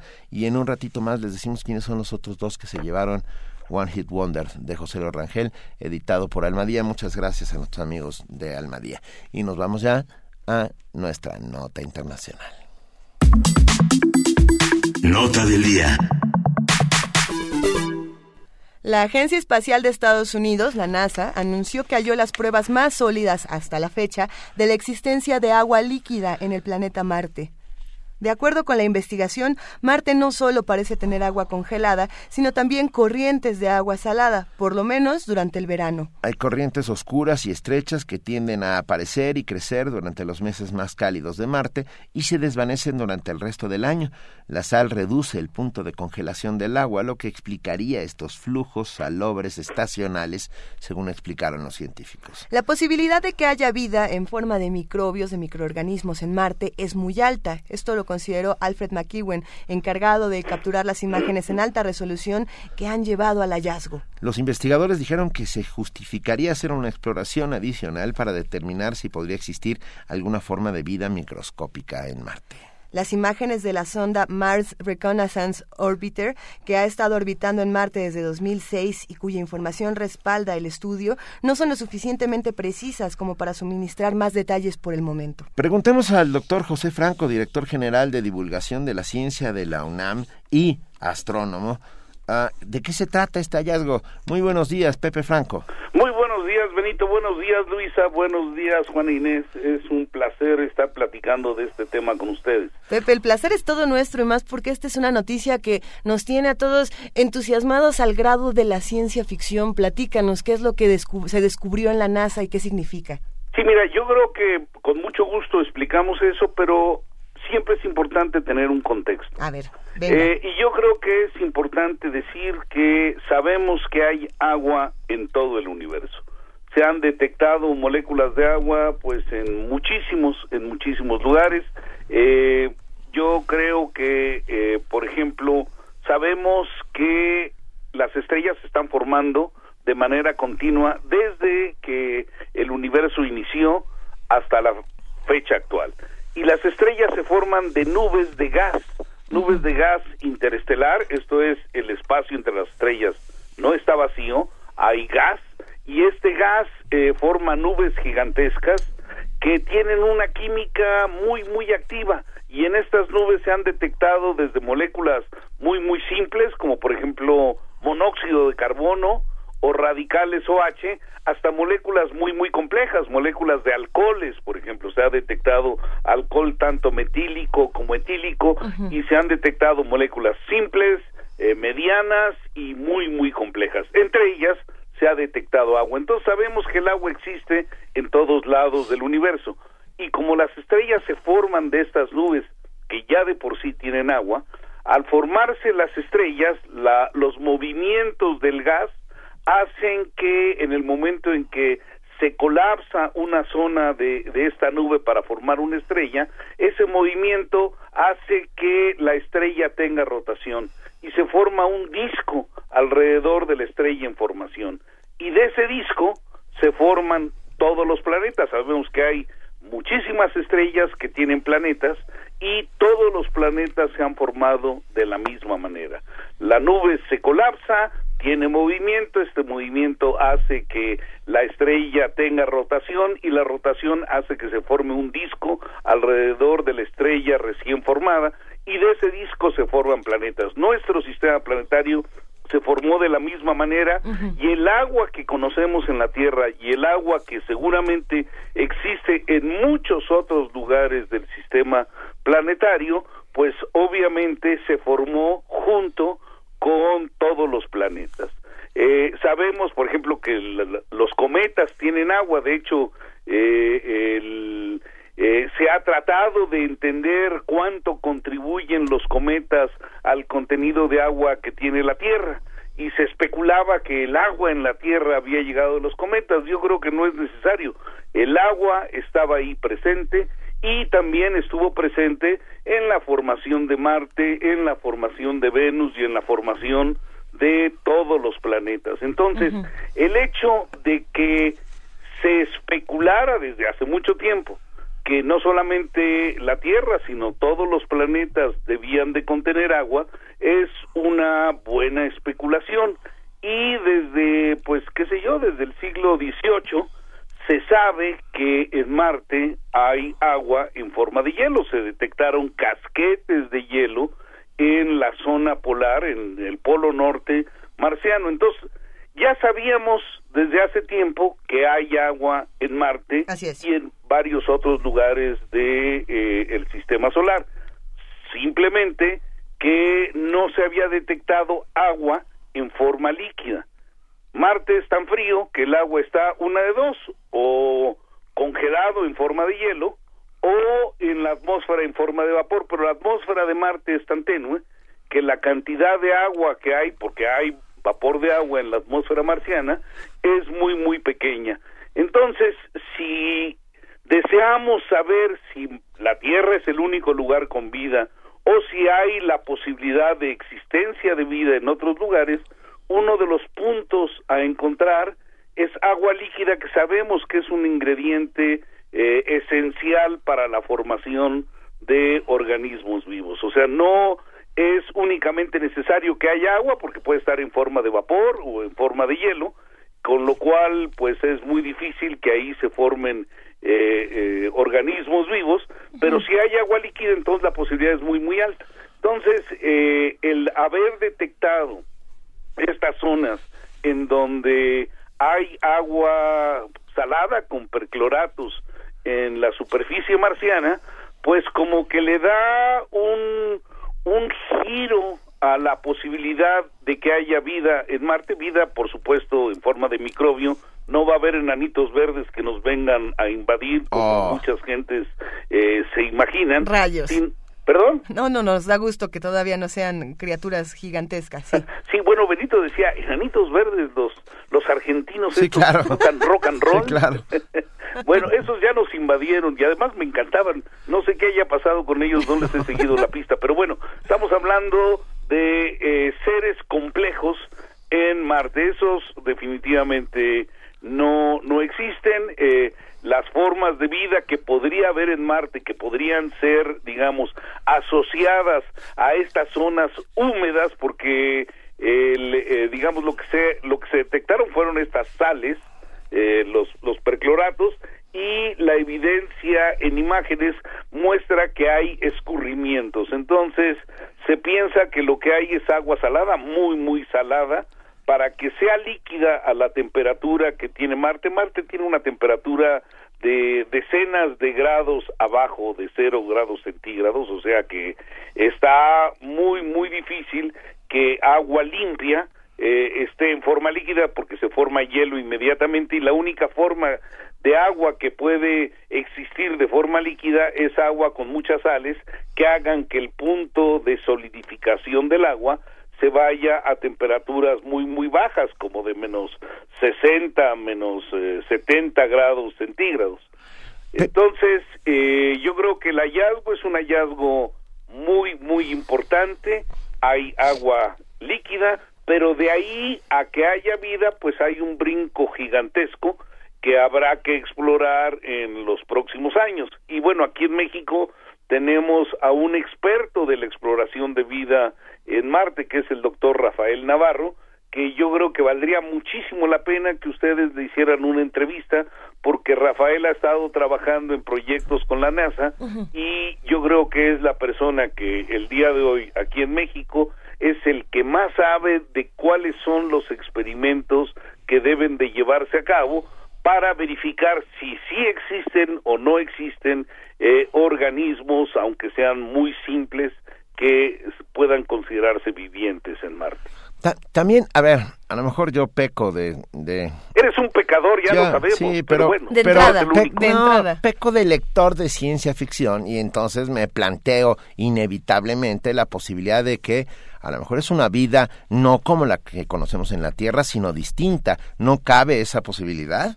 Pues mira, yo creo que caben todas las posibilidades del mundo, pero la verdad es que lo que sabemos de Marte, por lo menos en la superficie, es que pues es un planeta muy seco, es un planeta con una atmósfera muy muy tenue y es muy difícil eh, encontrar, eh, digamos, eh, condiciones para vida como la conocemos. Si hubiera una vida diferente, desconocida a la que conocemos, pues ya hemos estado en varios lugares de Marte, eh, tenemos fotografías a lo largo de muchos años de Marte y ya habríamos visto evidencia de que hay formas de vida, aunque fueran diferentes. Estas formas no han sido encontradas y entonces yo creo que la respuesta a tu pregunta es que si existen, pues son formas muy, muy pequeñas que no hemos podido detectar. Vale. Mira, nos escribió R. Guillermo, dice, hace varios años se sabe que Marte tiene escurrimientos de agua salada por fotos. ¿Cuáles? No sabíamos del escurrimiento, ¿no? Sabíamos de que había eh, en forma de hielo, Pepe. Creo que el, el, la importancia de este nuevo descubrimiento anunciado por la NASA es justamente que hay corrientes, ¿no? Bueno, mira, yo creo que, bueno, no sé a lo que se refiere la persona, pero efectivamente desde hace varios años se ha venido diciendo esto, digamos, desde, eh, qué sé yo, desde principio de la década de los 2010, se han encontrado estos, eh, digamos, evidencia de estos escurrimientos que aparecen y desaparecen con las estaciones. Cuando hace frío desaparecen y en las zonas, digamos, y en, y en las, este, en las estaciones veraniegas vuelven a aparecer, lo cual en, en este momento yo creo que ya llevó a la conclusión de que efectivamente se trata de escurrimientos con agua, porque además se descubrieron percloratos, o sea, estos percloratos son eh, sales hidratadas y, y, digamos no hay no no existe otra forma de entender la existencia de percloratos asociados a estas digamos, a estas líneas oscuras que se ven como escurrimientos. Eh, lo que sucedía antes es que se especulaba que esta era la razón por la cual se veían estas líneas que parecen escurrimientos, pero una cosa es suponer, imaginarse, pensar que es lo más probable y otra cosa es tener la evidencia. Entonces, si bien para muchos esto no es sorpresivo, porque ya se lo imaginaban, yo creo que en este momento lo que se puede decir es que la evidencia ya es una evidencia sólida. Ya pasó de ser una especulación a ser una evidencia. Una evidencia líquida, en este caso, Pepe. Oye, Pepe, ¿qué tipo ¿Como de...? la del alcoholímetro? Exacto. ¿Qué clase de hallazgos astronómicos son los que deberían entusiasmarnos actualmente o los que podemos recordar realmente como cambios fundamentales en la historia de nuestro universo que hayamos descubierto? Bueno, pues mira, yo creo que la, la astronomía este, no solamente nos está dando, pues qué sé yo, nuevas sorpresas, sino ten la seguridad, mi querida Luisa, de que en los años por venir la astrofísica nos va a dar siempre nuevas cosas, porque pues el universo es eso, el universo y está lleno de secretos y de misterios y poco a poco los estamos develando. Y el universo pues no es únicamente todo lo que está fuera de la mitad del hombre, también todo aquello que está adentro de nuestra tierra y lo que está en el interior de nosotros mismos. Entonces, eh, la ciencia es una aventura fabulosa, espectacular, que nos ha hecho entender pues muchísimas cosas y estoy seguro que lo que sabemos el día de hoy es nada comparado con lo que sabremos dentro de 100 años. ¿Qué es lo que tenemos que buscar? ¿Hacia dónde apunta el futuro de la astronomía? ¿Qué, ¿A dónde debemos poner todos nuestra atención? Pues sí, y, y bueno, yo creo que, que, este, que, digo, tomando lo que dijo Benito, eh, la literatura eh, eh, es un vehículo maravilloso para plasmar lo que lo que nos imaginamos eh, para plasmar nuestra nuestra visión del futuro. Y, y, y, la literatura fantástica a mí me encanta eh, no solamente la ciencia ficción sino sino toda aquella literatura que nos abre puertitas a, a la psique humana y este a, a, a, esos espacios a esos espacios oscuros que a veces eh, no no nos damos cuenta que tenemos en, en, nosotros mismos. Hey, Pepe, te saluda Juana Inés. Te preguntaría, eh, sí, una cosa es la, lo que produce la imaginación, pero otra también lo que produce la cartera. Eh, durante mucho tiempo se pensó que la NASA, después de la llegada a la Luna, después de ese gran momento que vivió en los 60, 69. en los 60, 70, ya había terminado de dar lo que iba a dar. Eh, ¿Cómo está ahora la investigación en términos de astronomía y sobre todo lo que se invierte para esta investigación? Bueno, mira, yo creo que has tocado un punto del cual este, espero que no me corten porque puedo hablarte todo el día de, de las dos cosas, el financiamiento y los futuros. No, todo el día, vamos rápidamente al financiamiento, porque yo creo que eso ilustra muy bien muchas cosas. Sí. La astrofísica es considerada una ciencia estratégica en los países europeos, en Estados Unidos, y ya es considerada estratégica en algunos países asiáticos. En México, desafortunadamente, nuestros tomadores de decisión a cualquiera de los niveles, este, eh, nivel público o nivel privado, eh, consideran que la astrofísica es este pues es algo bonito que produce fotos bonitas y la poesía y la música que habla de las estrellas y la luna es lo único que sale de ahí pero no la, la, la astrofísica nos ha dado una gran cantidad de insumos de los cuales estamos sacando eh, provecho todos los seres humanos y por supuesto algunas empresas han encontrado un nicho de oportunidad y están haciendo grandes, grandes fortunas. Por ejemplo, para ilustrarte, las camaritas que tienen tu teléfono celular o las cámaras digitales eh, están hechas con un sistema eh, electrónico que se conoce como CCD. Las cámaras tienen eh, un, unos dispositivos que son eh, dispositivos que son sensibles a la luz, que fueron desarrollados en todo su esplendor en la década de los ochentas en astrofísica. Antes los astrónomos usaban placas fotográficas para tomar fotografías del cielo, pero en la década, a finales de la década de los setentas y principios de la década de los ochentas, empezaron a cambiar la placa fotográfica por sistemas de estado sólido, esto es, por, por estos chips que ahora se usan en, en las cámaras de, de los celulares de manera cotidiana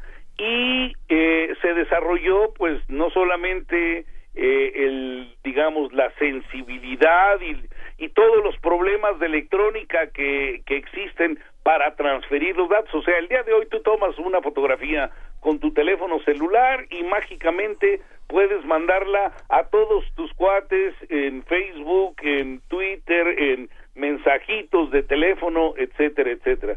Eh, digamos, toda la, toda la circuitería que se requiere para hacer una transformación rápida se desarrolló en astrofísica en, en esas décadas como una necesidad para tomar fotografías del cielo y sustituir la, este, la placa fotográfica. Y se desarrollaron sistemas no solamente que son, digamos, sensibles a la parte óptica, también se desarrollaron sistemas en el infrarrojo. Y por un lado, toda la, digamos, toda la tecnología que se desarrolló como parte de la instrumentación astrofísica en la, las longitudes de ondas sensibles al ojo humano, pues dieron como resultado el que el día de hoy tú tengas tu camarita con esas posibilidades, pero el desarrollo en infrarrojo también dio como resultado el que haya usos militares de detectores infrarrojos que generan imágenes espectaculares, no solamente las imágenes que ves nocturnas en Discovery Channel o en National Geographic, sino imágenes un poquito más este, elaboradas en longitudes de onda todavía más este, más difíciles de obtener y, y, la verdad es que todo eso se desarrolló hace más de tres décadas en astrofísica. El, eh, eh, el, la, la red que tenemos de cómputo, el Internet, eh, en México, como ya lo había comentado en algún momento, y hay un libro de Gloria Kennisberger, una investigadora de la UNAM, que relata cómo se inició el Internet en México. El Internet en México vino como una necesidad que tenían los astrofísicos de transferir datos de un lugar a otro de este no solamente dentro del país sino con nuestros vecinos del norte y con Europa. Y desde pues qué sé yo mediados de los ochentas esta necesidad ya existía y los astrofísicos del Instituto de Astronomía de la UNAM hicieron pues todas las gestiones primero para convencer a las autoridades de la UNAM, las cuales una vez convencidas eh, hicieron todo lo posible para convencer a las autoridades de la Secretaría de Comunicaciones y Transportes y del gobierno federal a que era necesario tener una conexión vía satélite con Estados Unidos. Y la primera antena que conectó Internet a México con Estados Unidos se puso en la azotea del Instituto de Astronomía. Eh, una de las condiciones que pusieron las autoridades para dar un canal del sistema satelital que en ese momento tenía México, que era el sistema Morelos, era que otras universidades u otros centros se beneficiaran de esta conexión y eh, se, se, seleccionó al Tecnológico de Monterrey para hacer esta segunda conexión.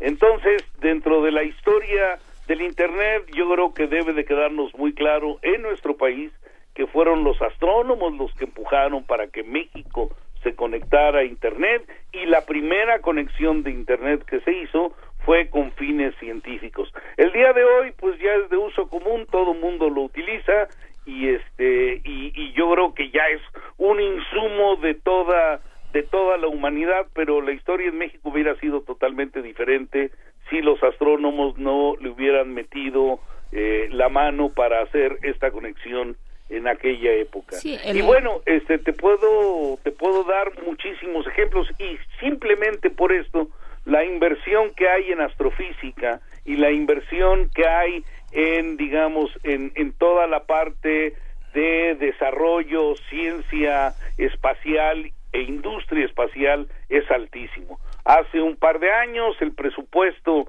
para para este para proyectos espaciales en Estados Unidos era de nada más y nada menos que 18 mil millones de dólares, que contrasta muy, muy fuertemente con el presupuesto, por ejemplo, que tiene la Agencia Espacial Mexicana en México, que es de eh, pues eh, ciento y pico de millones de pesos, 120, 130, una cosa así, que si lo pones en dólares sería 10 millones de dólares. Entonces la Agencia Espacial Mexicana tiene un presupuesto anual de unos 10 millones de dólares, mientras que las agencias estadounidenses y europeas tienen presupuestos de decenas de miles de millones de, de dólares.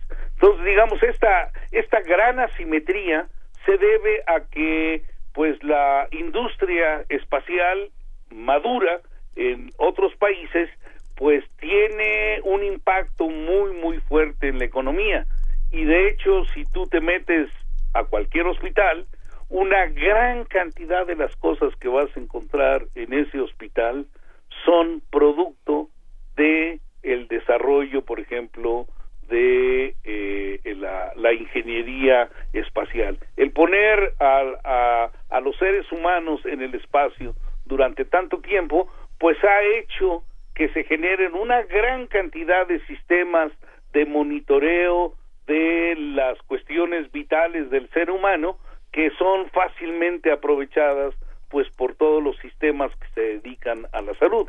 Eh, de hecho, el día de hoy ya existe, eh, digamos, ya existe software que puede hacer diagnósticos eh, en línea muy, muy fácilmente. O sea, ya si y, y, y, México y cualquier país del mundo podría tener acceso a un software en donde si uno pone pues todas las características de un individuo, los, la sintomatología, etcétera, el software puede hacer un diagnóstico que habrá que verificar después por los expertos, pues, pero puede hacer un diagnóstico de qué partes puede tener sanas y dónde puede haber fallas en el funcionamiento de eh, eh, un, un, ser humano. Entonces, bueno, eh, eh no importa para dónde veas, vas a encontrar una derrama de la parte de astrofísica, de la parte del desarrollo eh, de la eh, de las ciencias espaciales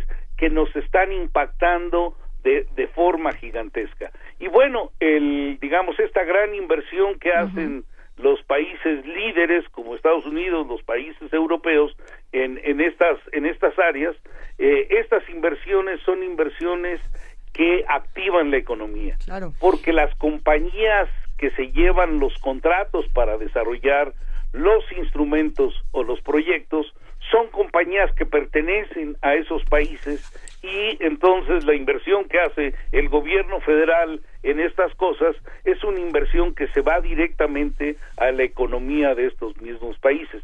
Desafortunadamente en México tenemos una industria muy poco muy poco desarrollada Muy técnicamente Sí. y cuando uno quiere hacer proyectos similares en México simple y sencillamente no encuentra industrias nacionales capaces de llevar a cabo los proyectos. Entonces uno tiene que la la inversión que se hace en México es una inversión que se va al extranjero porque son eh, en- están en el extranjero las este eh, las compañías o los grupos que pueden resolver los problemas. Entonces, bueno, tenemos muchísimas cosas eh, que mejorar en México, se está trabajando en esto, pero obviamente la inversión en ciencia y tecnología es una inversión estratégica que en México definitivamente debe de aumentar. En los últimos años, eh, en la última década, el gobierno federal ha estado incrementando estos montos, en particular en los últimos tres años se han inca- eh, incrementado de manera muy muy significativa las- los con- montos de inversión del gobierno federal y el talón de Aquiles que tenemos es la inversión privada. Mientras no haya inversión privada para estos rubros, pues obviamente nuestro país no se va a desarrollar. Claro. Porque al haber tan poca inversión privada, pues obviamente el retorno a la economía también es muy magro, es muy pequeño. Entonces, bueno, pues se están buscando formas de estimular a que eh, los capitales emprendedores nacionales inviertan en ciencia y tecnología. Pero, y esto tiene que ver, o sea, lo primero que se, que se me ocurre es, es muy difícil generar inversión porque no hay manera de medir eh, lo que se va a obtener a cambio, pero debe haber forma, ya debe de estar medido, es como la inversión en cultura. Bueno, mira, definitivamente el este eh, existen datos eh, que no son de nuestro país, datos de todo el mundo, eh, en donde eh, puede uno visualizar con bastante claridad que el, digamos la inversión en ciencia y tecnología de los países está bien correlacionada con el ingreso per cápita de los países. A mayor inversión en ciencia y tecnología, mayor ingreso per cápita de un país. Entonces, bueno, pues digamos, esos datos son datos duros eh, que han sido, eh, digamos, elaborados a lo largo de muchos años y pues obviamente, eh, digo, todo mundo eh, te, te pone sobre la mesa que los cambios en las formas de generar riqueza que se han dado en los últimos años están básicamente relacionados con el conocimiento. Eh, qué sé yo, digamos, hace varios cientos de años la riqueza de- del mundo se, se generaba con la agricultura y con la extracción de, de minerales. Después esto cambió y hace unos 200 años la, la riqueza del mundo se empezó a generar en las grandes fábricas que utilizaron eh, máquinas eh, termodinámicas que hicieron el trabajo más rápido y más eficiente y que además permitieron que la humanidad se moviera de un lado a otro con muchísima más facilidad y bueno, el día de hoy es el conocimiento el que está en la punta, las grandes este, eh, fortunas, las grandes empresas, tanto en México como en el mundo, pues se han generado con basadas en el conocimiento. Eh, el, este, las compañías de cómputo, de telecomunicaciones, etcétera, pues lo que te venden es conocimiento, no te venden otra cosa. Claro. José Franco, muchísimas gracias por estar esta mañana con nosotros y habernos dado este eh, impresionante panorama y completísimo panorama, no solo del descubrimiento de agua que fluye en Marte, sino sobre el estado de la ciencia. Ah, triste estado y de la- triste de- estado de el la futuro ciencia. de la astronomía en No, no, no, país. perdón, la ciencia, la No, ciencia, la en ciencia está bien, la es inversión. sana. Lo que no es sano es la inversión privada, o sea, claro. la Eso. innovación es el talón de Aquiles de nuestro país. No, no, no, nos quedó clarísimo. No, la ciencia Era está bien, lo que pasa es que se van a hacer, o sea, esos científicos lo, lo tienen que ir a hacer a otro lado porque aquí nadie les da dinero, digamos. Este es un llamado para que todos los que nos están escuchando inviertan en ciencia. Si les es posible, invertamos todos en la ciencia. Muchas gracias, Pepe. Qué gustazo hablar contigo esta mañana. Pues un, un gusto para mí, eh, Luisita, ah, Juan Inés, Benito, les mando como siempre un saludo muy, muy cariñoso. Un abrazo, Pepe. Te queremos dedicar una canción que sabemos que te va a gustar. A ver, a ver, ¿cuál, Luisita? Sabemos que eres un gran admirador de Lelutier Hombre, me encanta. y por eso ahí te va la serenata astrológica. Pero además, es- Órale. escúchense. Oye, y luego pones la de las píldoras anticonceptivas. No, no, no, Sí, va no, bueno, solo. sí, tampoco. Tampoco. La serenata astrológica, porque además Le Luthier cumple 50 años, ya sin David Rabinovich, uno de sus máximos representantes, pero este año cumplen 50 y arrancan una gira en España eh, para celebrar estos 50 años de Le Luthier. Va, para Pepe Franco, la serenata astrológica. Muchas gracias. Cristina, por conformarte yo te daría la luna, asteroides, aerolitos, Orión con las tres Marías, la osa mayor con el oso y los ositos. Por ti yo me haría astrólogo, por ti me iría a Urano a vivir con los urólogos. Por complacer tu pedido me marcharía a Plutón a vivir emplutecido. Nos pondremos los anillos, los anillos de Saturno. Y si al té del desayuno quieres agregarle leche, te daré la Vía Láctea. Espero que te aproveche. Música maestra. Hoy consulté el horóscopo de Merlín y sé que es el día indicado para declararte mi amor por fin. Hoy no temo ser rechazado, solo déjame leerte lo que te anuncia Merlín y lograré convencerte de que nuestro amor no tendrá fin. Hoy conocerá su futuro esposo, no podrá rechazar su amor. Es un músico grandioso, atractivo y seductor.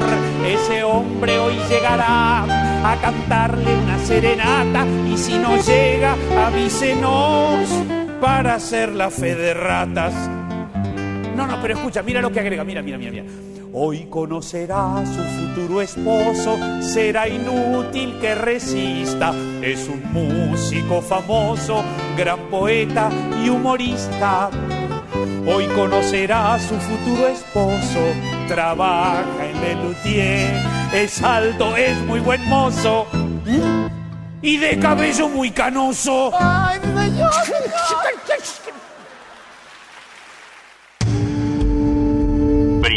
movimiento. Para afinar el día. 8 de la mañana, 50 minutos. Le Luthier, que son una verdadera joya. Y hay que festejar cualquier cosa con Lelutier, ¿no? Lelutier es un pretexto para lo que sea. O más bien el- lo que sea es pretexto para Lelutier. Más bien. Lo que sea es pretexto para Lelutier. Busquen la escuela para padres, que es de mis favoritos. ¿Por qué no? ¿Por qué no? Busquen la escuela para padres, busquen el de las píldoras anticonceptivas que quiere Johann Pepe Sebastian Franco, Mastropiero. A Johann Sebastian Mastropiero, que parece que trabaja en Radio UNAM. y así. Eh, Nos ibas a comentar Sí, una no, nota, Juana Una Inés. nota que leí, que escuché una entrevista hoy en la mañana de un fabricante de mallas de acero en Alemania, que el gobierno el gobierno húngaro le pidió no sé cuántos Ay, no sé kilómetros. cuántos kilómetros de esta de esta malla de este alambre que tiene una especie como de cuchillas que se pone al, al- en la parte de arriba de las alambradas y le pidieron para ponerle en la parte de abajo de la esta cerca que quieren hacer en la frontera con Serbia. Y él dijo no y entonces en la pregunta, en la entrevista que yo escuchaba le preguntaban, bueno, ¿por qué no? Si es un negociazo, dijo, porque hay cosas éticas que uno no puede hacer. Claro. Por supuesto que era mucho dinero, por supuesto que era un buen negocio, pero eso lastima a la gente. Y esa gente no es criminal.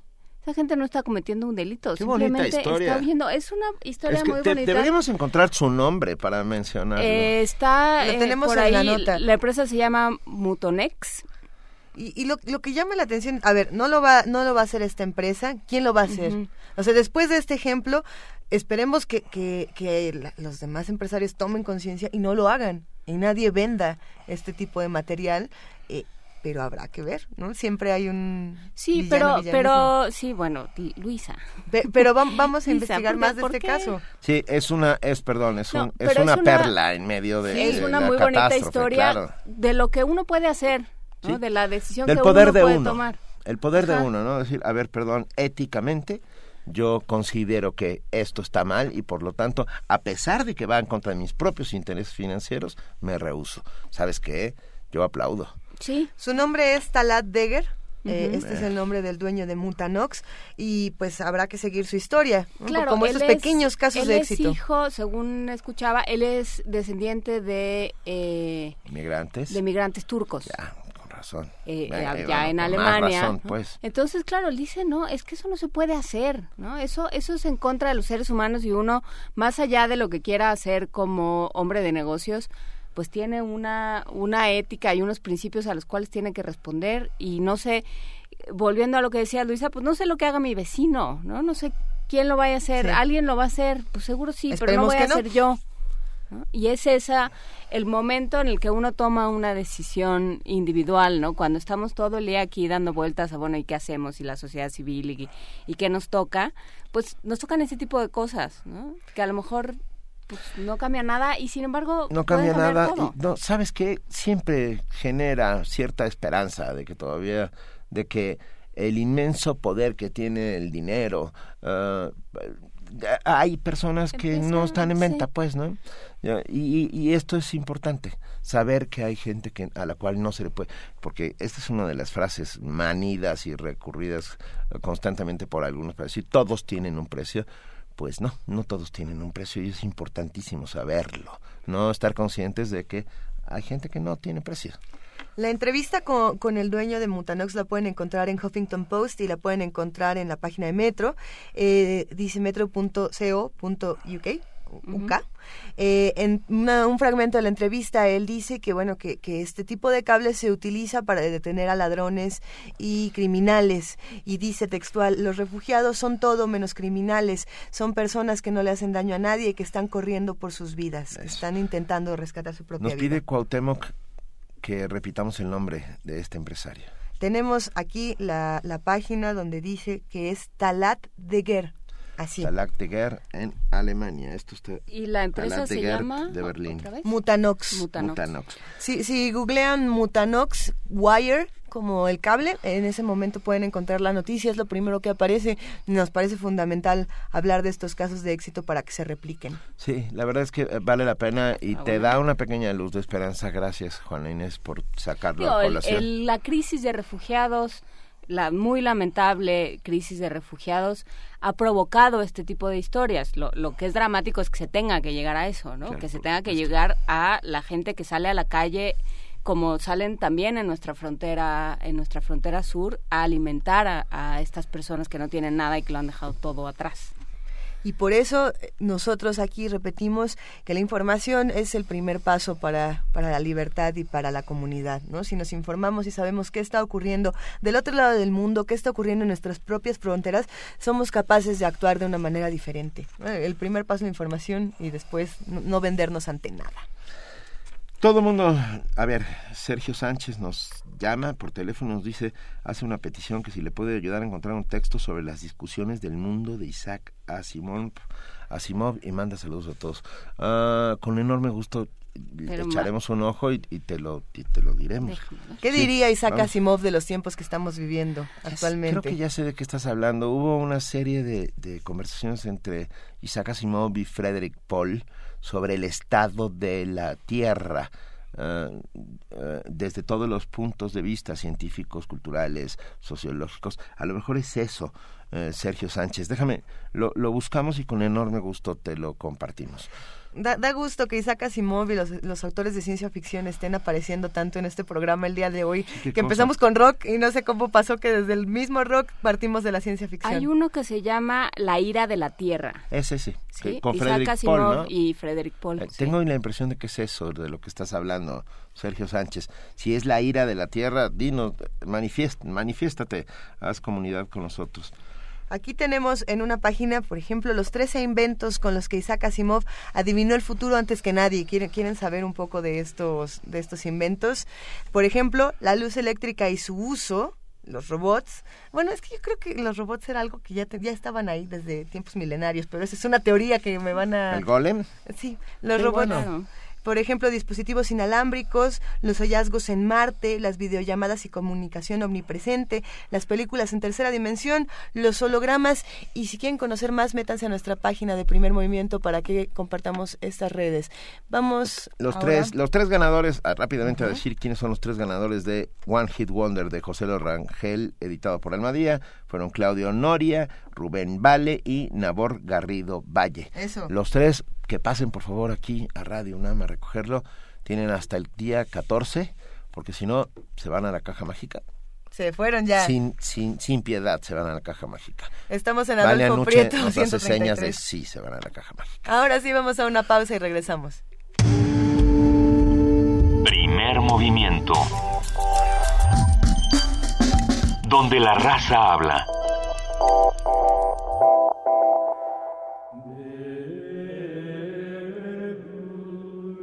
Hola, soy Ana Patricia Carvajal Córdoba, coordinadora del programa Coral Universitario, y te invito a que me acompañes al programa Por mi raza cantará el espíritu. Es una serie que nos llevará en un viaje por la música coral, su historia, su evolución y la gran importancia que tiene como herramienta educativa.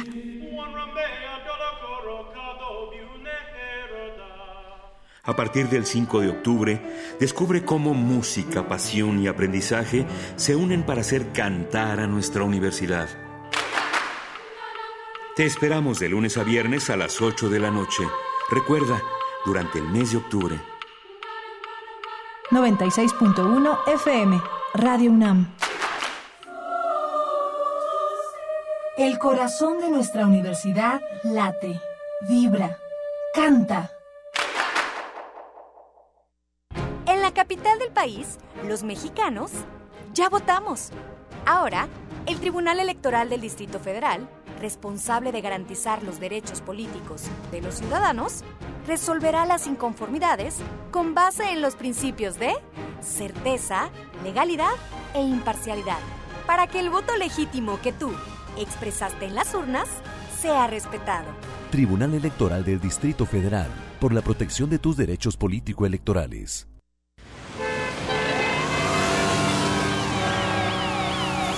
Avanza, que no llego.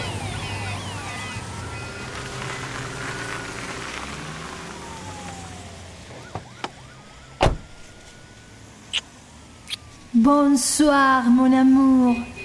Buenas noches, mi amor. Tengo justo lo que necesitas. Solo relájate.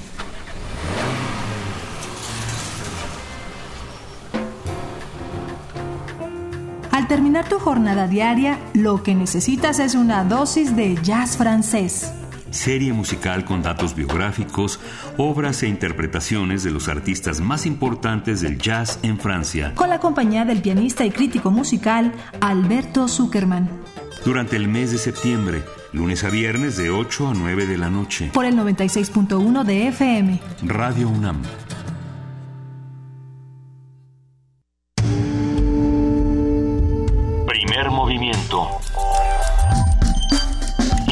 Azul y oro.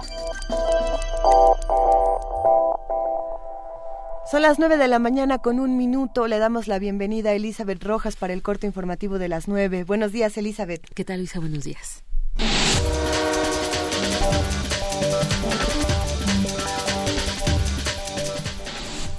El Pleno de la Cámara de Diputados aprobó el formato de la comparecencia del secretario de Hacienda y Crédito Público, Luis Videgaray, para este jueves 1 de octubre a las 10 horas. Los diputados avalaron el acuerdo de la Junta de Coordinación Política relativo a la comparecencia que abordará el tercer informe de gobierno en materia económica. Agilizará la Cancillería el trámite para obtener el pasaporte mediante Internet. La Secretaría de Relaciones Exteriores informó que el pasaporte se podrá tramitar por la red a partir del 1 de octubre. Los ciudadanos que requieran el documento podrán hacer la cita y el pago a través de la página www.gov.mx y www.ser.gov.mx. Mediante su cuenta de Twitter, la Cancillería detalló que los interesados podrán consultar en esos sitios los requisitos y los costos del trámite. Miguel Ángel Mancera consideró que la homologación del salario mínimo fue un paso en la dirección correcta, pero no es suficiente. El jefe de gobierno capitalino consideró que el salario mínimo debería situarse en 85 pesos con 26 centavos. No es que no sea un paso importante que se homologue, pero no es suficiente. No es suficiente todavía. Tenemos que lograr que el Senado quite esta función del salario mínimo de multas, de referente de créditos, para que pueda estar libre, para que se pueda mejorar. 82, 86 es a lo que tenemos que llegar. 82, 86. Y para que ustedes sepan, para que a ustedes les quede claro, en la Ciudad de México nosotros, el gobierno de la ciudad, ya exige a sus proveedores que paguen 82, 86, no 70 como se acaba de aprobar, 82, 86 si un proveedor llega al gobierno y no paga eso de salario mínimo, no lo aceptamos. No lo aceptamos porque eso es lo que creemos que debe de ser justo para la gente. La Secretaría de Salud aseguró que desde el año 2006 no hay casos registrados de rabia humana contagiada por perros en el país. Por ello, Cuauhtémoc Mancha Moctezuma, director general adjunto de programas preventivos de la dependencia, informó que México podría declararse el próximo año como libre de rabia declaró que desde 1990 se han aplicado 330 millones de vacunas a perros en todo el país y en 2005 se registraron los dos últimos casos de rabia canina en el Estado de México. Según informes, cada año se registran 10.000 casos de mordeduras de perros y gatos, pero solo se brinda tratamiento antirrábico al 20% de las personas porque son consideradas de alto riesgo. En información internacional, Estados Unidos confirmó que aviones rusos realizaron este miércoles bombardeos por primera vez en territorio sirio. Las aeronaves atacaron objetivos del Estado Islámico en la provincia de Homs, en el noroeste del país árabe. Fuentes de la administración del presidente Barack Obama señalaron que los cazas rusos pilotados por militares sirios lanzaron proyectiles pero estos no cayeron sobre áreas controladas por los yihadistas. Esta mañana el Consejo de Federación dio autorización para utilizar las Fuerzas Armadas de Rusia en Siria. En Francia, el Ministerio de Relaciones Exteriores pidió esta mañana a los tribunales que investiguen el régimen del dictador sirio Bashar al-Assad por crímenes de guerra. La petición se basa en miles de fotografías de víctimas de asesinatos y torturas entre los años 2011 y 2013. Ban Ki-moon condenó el bombardeo sobre una boda en Yemen. El secretario general de la ONU condenó los bombardeos aéreos que habrían afectado una fiesta de bodas en Yemen. Según informes, el ataque ocurrido el lunes dejó 135 personas muertas. En un comunicado emitido este martes, Ban Ki-moon reiteró que no existe solución militar al conflicto en ese país. Su continuidad, dijo, solamente traerá más sufrimiento y destrucción. El secretario general reiteró su llamado a los actores del conflicto en Yemen, así como a las partes involucradas dentro y fuera del país a cesar inmediatamente las actividades militares.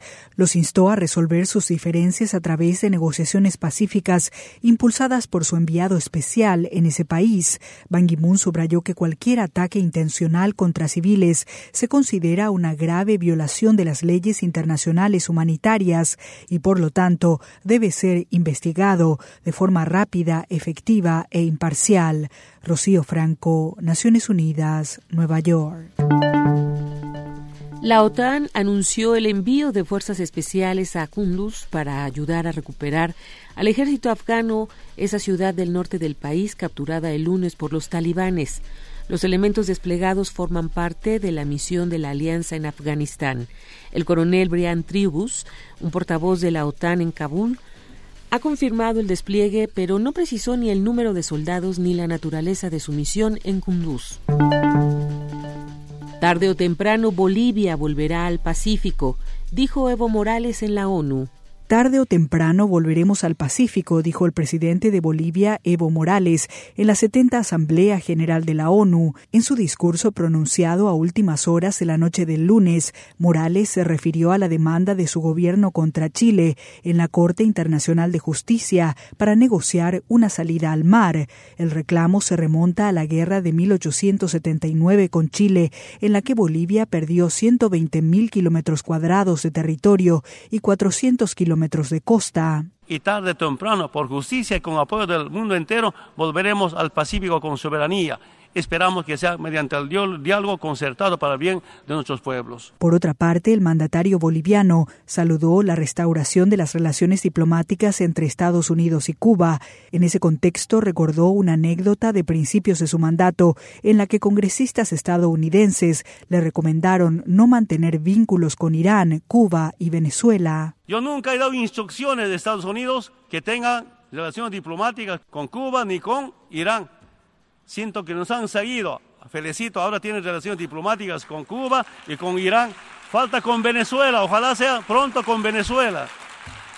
Sobre la cuestión de la migración, Evo Morales llamó a crear una ciudadanía universal en la que las personas tengan derecho a vivir donde quieran en el mundo para evitar que sean criminalizados por migrar a otros países. Rocío Franco, Naciones Unidas, Nueva York. En Colombia, Rodrigo Londoño, alias Timochenko, máximo líder de las FARC, estimó que los seis meses que se han planteado para lograr un acuerdo definitivo de paz con el gobierno de Juan Manuel Santos es muy poco tiempo.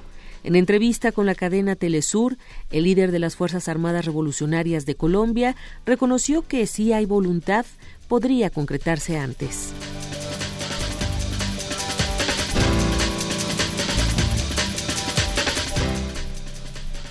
9 de la mañana con 9 minutos. Muchas gracias, Elizabeth Rojas, por este corte informativo y nos vemos mañana. Hasta mañana, Juana Inés. Igualmente, buenos días.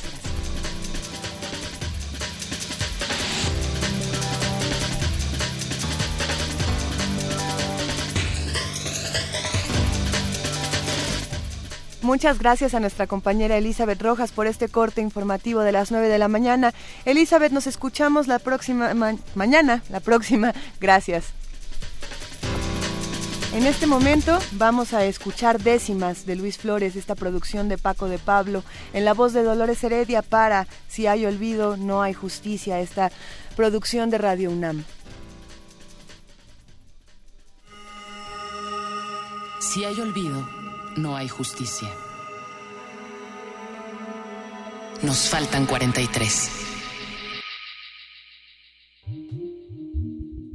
Doce meses han pasado sin que la justicia venga, para que así se detenga cada crimen del Estado. No hay ninguno sentenciado. Transcurre un mes y este México al revés tiene una profunda herida, porque a nadie se le olvida que falta el 43. México no es el infierno de vendepatrias y muerte. Tampoco es la mala suerte que nos dibuja el gobierno. Este país es fraterno cuando el entusiasmo existe. No es un territorio triste si la lucha resucita y la voz de muchos grita, Ayotzinapa resiste. La situación no mejora y eso que ya es el futuro.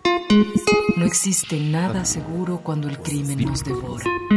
Desde un tiempo y hasta ahora tenemos nuestros sentidos permanentemente heridos de terrible insensatez, porque los 43 siguen desaparecidos. Ya es el futuro y parece que no mejora la vida. La nación está vendida y ensangrentada amanece. La injusticia prevalece y el que juzga a los caídos tiene sordos los oídos y no sirve para juez. Porque los 43 siguen desaparecidos.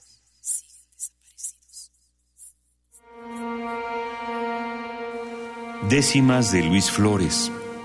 Voz, Dolores Heredia. Producción y montaje, Paco de Pablo. Si hay olvido, no hay justicia. Nos faltan 43 y 24 mil. Una producción coordinada por Radio UNAM.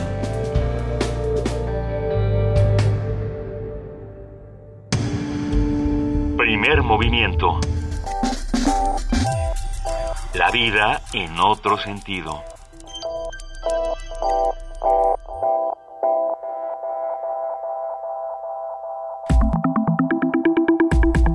Del día.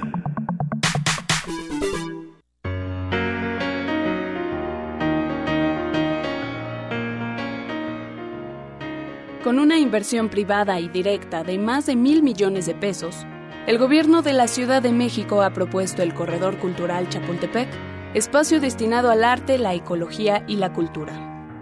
Dicho proyecto de recuperación y rehabilitación de la Avenida Chapultepec incluye el incremento del espacio público de 9.878 metros cuadrados a 61.297, de los cuales 23.300 metros serán destinados para áreas verdes, culturales y recreativas. De acuerdo con información difundida por la Secretaría de Cultura Capitalina, el corredor destinará 9.746 metros cuadrados a andadores y 28.251 metros cuadrados a banquetas.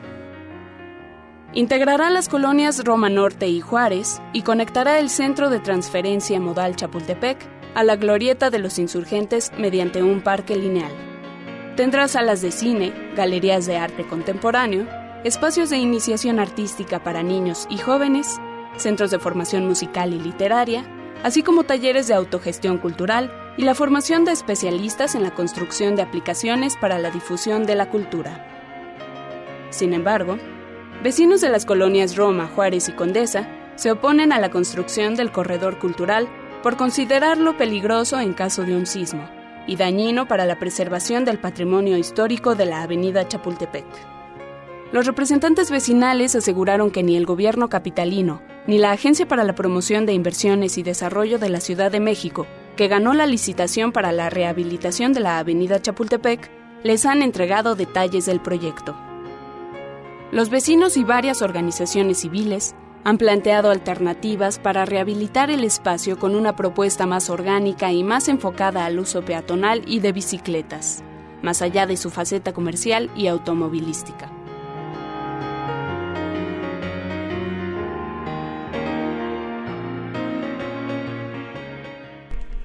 A partir de la controvertida propuesta del corredor cultural Chapultepec, hoy conversaremos sobre la manera en que deben crecer las ciudades, la mejor y, por supuesto, la mejor forma de atender las necesidades de todos sus habitantes. Esta mañana vamos a platicar con Edgar Avilés, vecino de la colonia Roma Norte, vocero de la Asociación en Defensa de la Roma Condesa, quien también forma parte de la organización Salvemos a la Ciudad, Frente Ciudadano. Buenos días, Edgar Avilés, ¿cómo estás?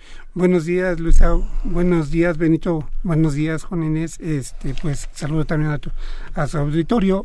Estoy bien, gracias. Es, un, es un tema complicado porque tiene muchas posturas, hay una polémica inmensa alrededor de este corredor Chapultepec y, creo que lo importante es cómo se está viviendo desde este lado de los vecinos, qué es lo que está pasando ahí, qué información han recibido, platícanos. Sí, bueno, primero, eh, fíjate que hay algo que es muy interesante, fíjense, perdón, este, el gobierno del DF logró que los arquitectos se pusieran de acuerdo en rechazar el proyecto logró que los eh, urbanistas, que los colectivos que promueven la bicicleta, los que promueven la, este, eh, que la ciudad caminable, que los vecinos nos, eh, coordináramos y estuviéramos en el mismo bando y, el, y está el gobierno solo y ha venido desacreditando algunas instancias que pudieran apoyarlo. Es muy interesante este dato.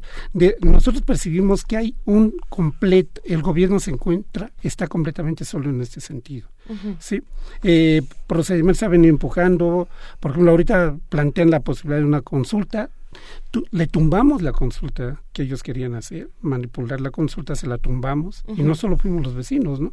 sino en conjunto, fue un, movimiento social muy amplio. a ver, ¿por qué? ¿Por qué están en contra de un corredor, y voy a jugar un poco de abogado del diablo, un corredor que supuestamente tiene todas estas virtudes, que haría de la ciudad un espacio más habitable, etcétera, etcétera, o no es así? Mire, sí, eh, nada más como comentario, cuando nosotros entramos al tema, nos lo presentaron muy bonito, pero bueno, es, eh, no sé si sepan ustedes, la manera en que se plantea esto es una asociación pública privada en la cual el gobierno pone una parte del capital y la otra la, pan, la pone la empresa. Y en este tipo de, de, cosas nosotros nos quedamos con la duda. Bueno, nos presentan lo bonito y las letras chiquitas del contrato. Entonces cuando nos empezamos a preguntar por las letras chiquitas del contrato, nos enteramos que el gobierno pone 110 mil metros cuadrados y de estos 110 mil en una zona como la Roma y la Juárez, para construir ahí el kilómetro el metro cuadrado vale 20 mil 500 pesos. Si multiplicamos estos 110 mil 500, algo así, no recuerdo exactamente el, número, por este por, por 20 mil eh, perdón no son 20 mil son 25 mil pesos el metro cuadrado nos da alrededor de 2.450 millones de pesos que es lo que pondría en capital el gobierno del DF con en, en territorio. Y la empresa solo va a poner mil millones de pesos. Pero ahí les ve el dato curioso. De los ingresos que se generen por el negocio, ahorita les voy a comentar en qué consiste el negocio, solo el gobierno del DF solo va a recibir el 5%. La empresa va a recibir el otro 95%. Okay. Y eh, la inversión que pone el gobierno del DF es muy superior a la que pone la empresa. Bueno, ¿en qué consiste el negocio? El negocio consiste en que la empresa va a poder construir, ellos dicen que no es centro comercial, pero dense una idea, 20.500 metros cuadrados para rentar oficinas, perdón, locales comerciales. Ellos dicen que no es centro comercial no sé a qué se le puede llamar eso, son un poquito más de dos hectáreas y entonces ahí van a rentar y de lo que entre ahí dice que se dicen que se va a financiar. Esta es una de las razones por la que estamos en contra, pero además hay otro dato, además de este centro comercial que va a estar a un costado de la glorieta Insurgentes, esperemos no se concrete el proyecto que ellos tienen la idea, es, van a construir el CETRAN, el Centro de Transporte Multimodal en la Avenida Chapultepec. Ahí van a construir otro centro comercial. O sea, en 1.2 kilómetros vamos a tener sobre Avenida Chapultepec dos centros comerciales. La pregunta es, ¿se requiere dos centros comerciales en la zona? O, perdona, eh, para comentar, o se está dando algo que René Colom no es un reconocido urbanista, fue el primer director de el Fideicomiso Centro Histórico. Él dice, a él a esto le llama él urbanismo concesionado, se concesionan las empresas. Yo ahí preguntaría, eh, ¿qué se tiene que hacer? Digamos, se ha dicho, siempre se empiezan las conversaciones a este respecto diciendo, bueno, es que Avenida Chapultepec es un problema. Avenida Chapultepec está llena de basura, está llena de camiones, es complicado. ¿Qué se puede hacer? ¿Qué se tiene que hacer por Avenida Chapultepec, por la colonia Roma, por la colonia Condesa? ¿Qué tenemos que hacer? Porque sí hay, creo, necesidades de reivindicación de ciertos espacios, pero ¿cómo se debe hacer? según los vecinos, según, quienes las usan. Bueno, nosotros estamos planteando básicamente, primera, no puede ser con un jardín elevado no se puede construir una obra independientemente del riesgo, es una zona sísmica que van a construir sobre Avenida Chapultepec, ya está el metro ahí, o sea, el sobrepeso ya está fuerte, ya el suelo está sentido por el metro, van a construir. Hay otra duda que tenemos, ¿qué pasa si la obra no funciona para la ciudadanía? ¿Quién la va a quitar? Son millones de, toneladas, son millones de toneladas de concreto que ahí van a quedar. Ahí entran eh, tres factores importantes que, que, estás mencionando, Edgar. Por un lado, el diseño arquitectónico, eh, que se dice, ¿no? A ver, lo que estamos intentando hacer es emular esta, esta construcción en Nueva York, que en ese momento era porque tenían un monorriel elevado y entonces, bueno, ahí quedaba porque esa construcción ya estaba hecha, ¿no? Pero en este caso se quiere construir sobre un nivel, es decir, como en un primer piso, vamos a decirlo así. El, otro lado es el punto de vista de los urbanistas, que tendría que haber un estudio que se debió haber presentado a los vecinos, a todos los ciudadanos, diciendo si las vialidades se van a ver afectadas, si el terreno se va a ver afectado, qué es lo que va a pasar con los habitantes de estas colonias a partir de ese momento, cómo, cómo se ve afectado todo este aspecto. Y el otro punto es el de los ciudadanos. Eh, ¿Qué va a pasar con los ciudadanos cuando tengamos esto? ¿Y a quién estamos beneficiando? Realmente, porque lo que estás mencionando es que se está beneficiando a un sector privado que no sabemos ni siquiera bien a bien quiénes son, ni qué planean, ni nada, porque no se ha presentado ninguna propuesta formal ni otro estudio que nos dé ninguna garantía. ¿Qué, podemos decir sobre todo esto? Sí, mira, el, la empresa es un banco inmobiliario, se llama Invex, ya fue concesionado, este, no fue nada transparente la concesión y es muy interesante porque el proyecto ganador eh, bueno, eh, le lo concesionan y les dicen que el, proyecto lo hagan ellos. Lo poco que han hecho el proyecto, por ejemplo, no hay un un plan maestro del caso, se le ha pedido a... ¿Estudios de impacto ambiental? No lo hay tampoco. Hay, hay, hay un estudio económico muy complejo, muy difícil de leer. Hay por ahí otro estudio, no hay estudio de impacto ambiental, no hay un estudio, yo quisiera hacer énfasis en algo también, no hay un estudio de factibilidad urbana que tiene que ver con el desarrollo inmobiliario. ¿Eh? ¿sí? Y resulta, eh, las letras chiquitas que no dicen es, por ejemplo, que planean eh, que Avenida Chapultepec se convierta en una zona donde en una acera se puedan construir edificios hasta de 20 pisos y del otro lado hasta de 40. El, asunto es un asunto inmobiliario. Y el corredor, el proyecto no incluye nada más Avenida Chapultepec, no lo dicen. Se llama, el proyecto se llama Zona de Desarrollo Económico Social, Corredor Cultural Chapultepec, y abarca toda la Juárez, y de la toda la toda la colonia Juárez y de la Roma hasta hasta Avenida Puebla y de ahí se va hasta hasta Cuauhtémoc. Y estamos hablando, perdón, eh, Edgar Avilés, de, de, tal vez la zona sísmica más compleja de la Ciudad de México, Juárez, Condesa, Roma. O sea, este, este eje donde sucedieron las mayores catástrofes durante el terremoto del 85. Ah, creo que está llegando nuestro otro invitado y lo Pero como, ¿te acuerdas de la carrera de maratón? Sí, no, no. ¿Te acuerdas que se cayó muerto el que, el que completó la carrera de maratón? Así está más o menos. Podemos darle agua. Podemos darle agua porque acaba de llegar también hasta este estudio Javier Esquillor o Esquilor. Esquillor. Javier Esquillor, miembro del vivero de Iniciativas Ciudadanas, parte del equipo fundador de las plataformas Civics para la visibilidad de iniciativas ciudadanas. Ingeniero aeronáutico, uh, bueno, cuenta con más de 15 mil kilómetros de incursiones en bicicleta. Ajá. Y todos fueron ahorita porque tienes una cara. ¿En qué viniste? ¿En qué vine? Corriendo. Corriendo. Porque me equivoqué cuatro veces de dirección. Javier Esquillor, bienvenido también a esta como estamos empezando a hablar sobre cómo funciona, sobre cómo está, bueno, qué está sucediendo con el corredor cultural Chapultepec, ya nos, ya nos adelantaba Edgar Avilés todo lo que no se ha hecho o lo que no sabemos sobre el corredor. Lo que no nos dicen. Y nos están escribiendo, hacemos comunidad constantemente en, aquí en Primer Elemento y ya por lo menos dos personas, Ma Maiton C. García y la colombiana, nos hablan de la gravedad de ceder un espacio público a la iniciativa privada, eh, sin su fruto eh, real para los habitantes de la ciudad. ¿Qué opinas tú de este tema?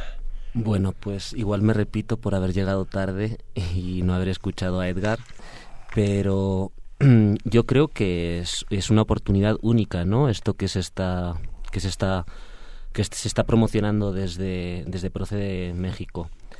Única porque creo que realmente el modelo que hay detrás de la propuesta de Simón Levy puede ser muy bueno. Pero rápidamente precisamente, a todos nuestros amigos quién es Simón Levy, que es el director de la Agencia de Promoción de Inversiones y Desarrollo para la Ciudad de México.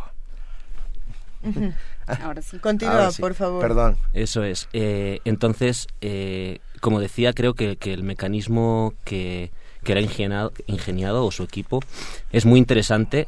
Eh, y es una cuestión de forma, sobre todo interesante porque puede lograr, si se plantea de una forma adecuada, que los ciudadanos den un paso más al involucrarse dentro de, del fideicomiso en una forma en la que pues seguramente él esté trabajando no para, para ver cómo puede ser eh, en, invertirle a su ciudad no por el entorno en el que quieran y no simplemente como esperar a que eh, el ente público decida decida con quién asociarse o, qué hacer. Y a espaldas de la ciudadanía, yo creo que es el tema más grave, ¿no?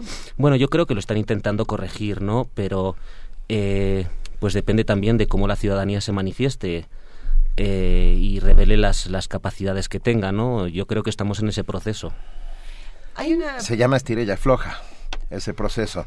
No se cancela la consulta que estaba programada para el próximo sábado y todo sigue. ¿Qué, ¿Qué, creen que va a pasar, Edgar? Yo quería comentar ah, algo que comentó Javier muy importante. Eh, se plantea que va a haber un fideicomiso, pero son muy tramposos, el fideicomiso es privado y lo único que van a hacer público de ese fideicomiso son los ingresos del 5% que corresponde a la ciudad. El 95% nadie sabe. Entonces, Simón Levy dice abiertamente, públicamente, y trata de, ahora sí, de darle una píldora a todos de que va a ser algo transparente, pero lo transparente va a ser el 5%, no el 95%. Y es fuerte. A, ver, hay un asunto. Las ciudades tienen que crecer y tienen que evolucionar, ¿no? Somos, por un lado, somos cada vez más, por otro lado, cambian las costumbres, cambian las necesidades, ¿no? en esta ciudad demencial, además, uno trabaja en Nezahualcóyotl y, y vive, o al revés, vive en Nezahualcóyotl, trabaja eh, en el Pedregal, digamos, hay, hay una serie de necesidades. ¿Cómo tiene que ser esa adaptación y esa evolución de la ciudad? ¿A quién tiene que tomar en cuenta? Porque yo creo que eso es el, el tema central, porque hoy es Chapultepec, pero ayer fue el resto de el, ayer fue la condesa y la Roma y, siguen San Ángel pelea por otras razones y la gentrificación que es un tema que ya hemos tratado y el asunto de los barrios y la gentrificación y demás entonces eh, más allá de este caso en específico, ¿cómo plantearnos una, una ciudad de todos? Bueno, este, primero hay un dato interesante. La ciudad está expulsando eh, alrededor de 100 mil capitalinos al año. Sí. Es una ciudad muy cara. La, los capitalinos, si tomamos en cuenta que el 60% de los habitantes, de los trabajadores de esta ciudad gana menos de tres salarios mínimos, ¿quién va a poder pagar los nuevos desarrollos inmobiliarios ah. que son de 3 millones por 80 metros cuadrados por 60. ¿Quién puede pagar eso? Entonces, están expulsando a la gente aquí. Eh, la pregunta es muy buena. Bueno, ¿y cómo pensamos la ciudad? ¿Cómo hacemos una ciudad equitativa? ¿A quién le toca, sí? ¿A quién le toca? Eh, ¿Cómo, hacemos una ciudad equitativa? ¿Cómo, en la que incluyente? ¿Cómo hacemos una ciudad sustentable? Y primero nosotros planteamos, mm, los vecinos estamos planteando algo eh, vuelvo a tomar eh, como base eh, lo que decía René Colón de la ciudad, este, perdón, del, del este, desarrollo urbano concesionado. La pregunta es, ¿cómo financiar el desarrollo de la ciudad? Y entonces el, pareciera que, bueno, el, el neoliberalismo plantea, son las empresas las que deben concesionar, son las que tienen el dinero. Y en otros países, en Ecuador, por ejemplo, en el caso del Parque Bicentenario, hay otros esquemas de financiamiento. Entonces hay que preguntarse cómo financiar, porque definitivamente sí está, planteamos la, la ciudad policéntrica pero esto implica construir desarrollos eh, en distinto, construir distintos centros comerciales o de producción para que la gente no se tenga que trasladar tan lejos a trabajar. Pero la pregunta es de dónde va a salir la ciudad, el, dinero en una ciudad tan grande si tomamos en cuenta que con la zona conurbada somos 20 millones de trabajadores, porque además a mí me parece que, eh, que es una farsa lo que dice el gobierno, que están queriendo construir una ciudad vertical para que no crezca a los lados. Eh, hacia eh, se extienda, pero a nivel de F, porque están expulsando 100 mil personas que se va a vivir a, los eh, al Estado de México y la ciudad sigue creciendo. la periferia La periferia, la periferia cada vez se está ampliando más. Así es. Entonces, ¿cómo resolvemos? primero, a base, tenemos que dejar de pensar que esa ciudad debe ser elitista. Deben vivir los que tienen dinero. ¿sí? ¿Qué, opinas, Javier? Pues poco más, ¿no? Puedo decir a lo que ha dicho Edgar, sino que quizás simplemente lo que falta es una perspectiva del valor, ¿no? Incluso imaginemos que, que vamos a este, a este modelo de ciudad en donde las élites están en el centro y se crea un gran valor económico añadido. Aparente. Aparente, eso es. Porque al final no es una ciudad eficiente, porque se hace dependiente de toda una cantidad de gente que, que proporciona ya simplemente servicios metamólicos para que esta gente que vive en el centro pueda seguir viviendo, que, no son, que no son eh, eh, en en condiciones eficientes, con lo cual ya afecta la eficiencia de todo el sistema. Eh, por eso, y es un poco lo que nosotros intentamos, una de las líneas de trabajo en el vivero, eh, lo básico es intentar como dar valor a hacer ver la aportación de valor de todo el mundo y las necesidades e intereses que tiene todo el mundo, incluso esta gente que se supone va a vivir en estos en estos modelos de ciudad que se están promocionando. ¿Y qué es lo que proponen? ¿Qué, qué modelo de ciudad proponen? ¿Qué modelo de crecimiento? Pues justamente nosotros tenemos una, una hipótesis, ¿no? Que en diversos sitios donde trabajamos pues se va corroborando. No es universal, pero bueno, pues de ahí el interés de un poco extender. Eh, nosotros creemos que pues sí, los diagnósticos participativos y demás están muy bien, pero no puedes llegar a la gente y preguntarle qué es lo que quieren, si están de acuerdo o no con algo.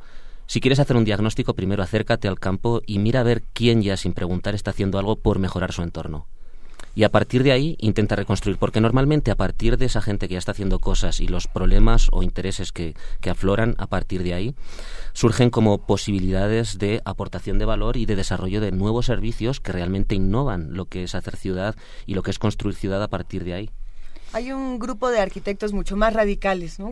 Eh, hablando en estos temas que dicen, la ciudad es de quien la toma, de quien la agarre, ¿no? Entonces, si el gobierno llega y dice yo agarro este cachito porque voy a hacer el corredor, pues a lo mejor le ganó a, un este, sector de población. Pero si los ciudadanos agarran este pedazo, ellos también podrían hacer lo mismo, porque la ciudad no tiene, o las calles no tienen un propietario como tal. Esto se puede replicar en nuestro país. ¿Y qué tan? A ver, es que no, yo no estoy abogando por no, no, es que me vinieron a la mente los viene bienes. no, no, no, claro que no. A lo que voy es tomar la ciudad pero lo que se puede hacer son iniciativas diferentes. ¿no? Yo no estoy diciendo que esté bien decir esto, cacho es mío y a ver. No, yo tengo la impresión de que lo que se tiene que hacer es consultar a los a los ciudadanos, pues, o sea, y, pero, pero un gobierno proyectos, porque los ciudadanos no van a querer que nada cambie. Uno no quiere que cambie su barrio, uno está vive ahí porque está contento, ¿no? O sea, pero ¿qué nos gustaría cambiar en los espacios públicos? ¿Qué nos gustaría hacer entonces? Yo, yo quisiera comentar dos cosas. Primero, este, necesitamos un gobierno que cumpla la ley. Eh, lo que se comentaba, los viene, viene, existen porque el gobierno los promueve, porque el gobierno los acepta. La ley de cultura cívica prohíbe que haya viene, viene, que haya esta gestión del espacio, ¿no? Pero bueno, esto forma parte de una de la degradación que buscan para concesionar el espacio público. Y hacia, ya hablando del espacio público, quería comentar lo siguiente. El gobierno tiene una, bueno, quienes están encabezando ahora la ciudad o dirigiendo por dónde va la ciudad, tiene una concepción del espacio público concesionado mercantilizado. El espacio público está concebido para que pongan sus mesitas, su cafecito y no para la gente que la gente eh, viva, este, conviva, generar redes, eh, generar comunidad. Voy a comentarles algo que está sucediendo ahorita. El parque Pushkin, que es un parque que está en Álvaro Obregón y Cuauhtémoc, están, este, ellos están los vecinos están defendiendo y ayer tuvieron que abrazar los árboles porque los van a talar, van a quitar la fuente ¿Y saben para qué? Dicen recuperación de espacio público, para construir una cafetería. La duda que tengo es Álvaro Obregón con la cantidad de lugares, antros, restaurantes y bueno, la zona, ¿necesita una cafetería en el parque? No, ahí hay una concepción de ciudad, una concepción de que el espacio público debe mercantilizarse y que la, la comunidad se debe dar a partir de la mercantilización. Ahí hay una degeneración total, ¿no? Sí. A ver, ah, nos escriben eh, Visidentes MX, que deben ser como disidentes en bicicleta, o por lo que adivino, que nos dicen, eh, segundos pisos solo dividen ciudad, fracturan comunidad y anulan al peatón. Se ha, se ha, se ha calificado a este corredor cultural Chapultepec como shop Pultepec, o sea, el juego de la un juego de palabras que es tienda Pultepec, pues, ¿no? Uh, tenemos algunas propuestas sobre la mesa que hacerle al gobierno para este corredor, para que sea distinto. nosotros como vecinos, proyecto hecho no tenemos, lo que nuestro planteamiento es vayamos juntos a elaborar un proyecto en el que participen los especialistas, participen académicos, participen vecinos y desde luego participe gobierno y iniciativa privada. Eh, en el proyecto presentado únicamente participó ni siquiera el gobierno en su conjunto, sino en concreto Procede MX y decidieron qué empresa era. Aquí no se consultó a los vecinos, ya teniendo, ya habiendo concesionado el espacio, ahora sí nos quieren preguntar que dónde queremos el bote de basura, dónde queremos este los arbustos, sí, en lugar de preguntarnos lo principal qué es lo que queremos en la zona, el desarrollo en la zona. ¿Y qué quieren en la zona? y qué queremos en la zona? Nosotros queremos que esta zona sea un, lugar en el cual los residentes podemos vivir con buena calidad de vida, sea una zona donde se pongan comercios y los comercios dejen ganancia, desde luego sean redituables, y la gente que viene a pasearla, a, pasear y que viene a trabajar, la pase bien. O sea, pero todo esto debe ser equilibrado. No, los negocios no pueden florecer a costa de los vecinos. ¿Sí?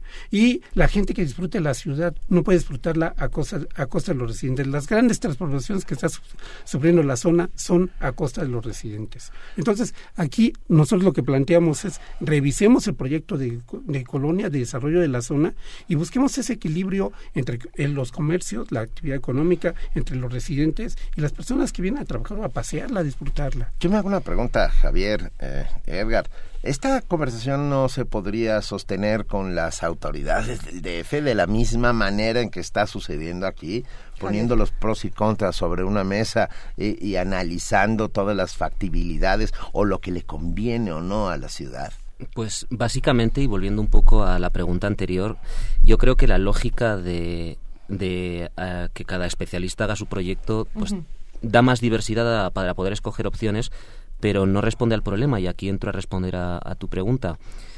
Con el gobierno, por supuesto que hay que hablar, pero eh, lo primero, el primer paso, hay que reconocer al residente, ya sea permanente o flotante, como un especialista en la convivencia, un especialista más que tiene unos datos que aportará al proyecto que ahora mismo se están dejando de lado, por muy bueno que sea. Y aquí es una, una crítica que nosotros tenemos con nuestros colegas, ¿no? Todos los arquitectos y urbanistas o profesionales que trabajan en el desarrollo de ciudades.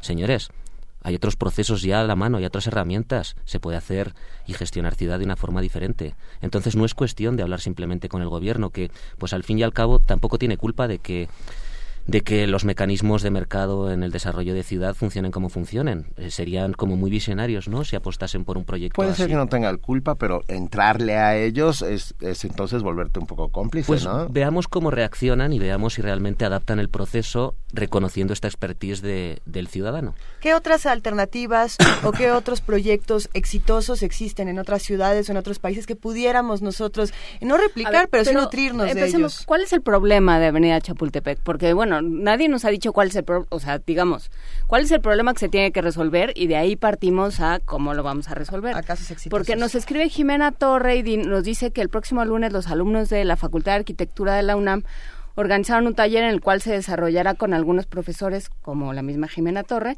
una opción viable al, al escandaloso, lo dice ella, proyecto de Pro Ciudad de México. Eh, nos da toda la información, lo vamos a poner en nuestras redes. En nuestras redes está en otro chapultepecposible.tumblr.com. Pero a ver, ¿cuál es el problema de Avenida Chapultepec? ¿Alguien sabe cuál es el problema? de Avenida Chapultepec? ¿Cuál es el problema de Avenida Chapultepec? Es una avenida que está sucia, buena parte de las banquetas deterioradas.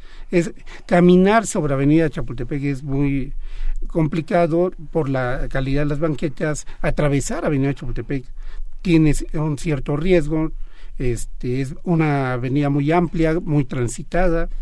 Eh, a muchos edificios están deteriorados y esto está es una es todo un asunto jugoso para las inmobiliarias. Entonces, el, el, problema que tiene Avenida Chapultepec es que el gobierno ha dejado de invertir en Avenida Chapultepec, ha dejado de atender la cuestión de la basura, de atender el tráfico, de ver cómo garantizar que la gente atraviese la calle. Es impresionante. No sé si ustedes recuerdan cuando iban a conocer la ciclovía. Y creo que es la ciclovía este, eh, que más ha fracasado en la ciudad, ¿no? Quien uno puede ir de sobre Avenida Chapultepec de sur a norte en la ciclovía y tiene que salirse porque ahí están los ambulantes y no hay quien ponga orden. En Por no hablar de las partes que tienen que con Piolet, en la ciclovía, ah, porque es, tú lo sabrás mejor. Javier, te, nada más te estás riendo. Si hay unas partes un tanto, un tanto escarpadas, digamos. No, la verdad es que tengo las ruedas de la bicicleta pinchadas y no, y no voy en bicicleta por Avenida Chapultepec. no, pero yo creo que el problema de Avenida Chapultepec es que ha perdido identidad. Eh, no sé si es responsabilidad única del gobierno, porque no se puede dejar todo del lado del gobierno. También hay que decir que si es el gobierno el que se tiene que hacer cargo del mantenimiento, yo entiendo que busque nuevas fórmulas de financiación o que las esté intentando, que, no digo que las haya alcanzado, pero pero hay que reconocer que en México eh, eh, la cantidad de impuestos respecto al PIB yo creo que es el más bajo de todo el mundo, ¿no? Como en torno al 20%, si no me equivoco, o algo así, 10%. Entonces es normal que haya que buscar alternativas, ¿no? Y alternativas que hagan que el ciudadano, en base a la identidad, identificación con el lugar, eh, vea sentido en meterle, ¿no? El sitio en el que vive para representarse ahí. A ver, uh, ¿dónde podemos saber más acerca de la iniciativa y acerca de uh, la negativa? De, ¿Tienen alguna página? Uh, ¿Se están recabando firmas? ¿Qué se está haciendo para intentar evitar que esto suceda o por lo menos entablar una... Lo, yo creo que estamos todos esperando la consulta, ¿no? Una consulta que por lo visto no llega. Bueno, eh, antes, Edgar Sí, yo quería comentar lo de la consulta. Eh, nosotros logramos, mm, este, digamos, la sociedad, logramos tirar la consulta que quería hacer Levi, que era una simulación. Y nosotros le planteamos, por ejemplo, a Patricia Mercado, que nos parecía absurdo que eh, este, el gobierno del DF, teniendo una ley de participación ciudadana que dicen ellos que es la más avanzada del país, la hicieran de lado y inventaron un bodrio ahí de consulta para legitimar su política. Finalmente logramos que la tumbara, que se fuera abajo y ahora hay un debate con la consulta.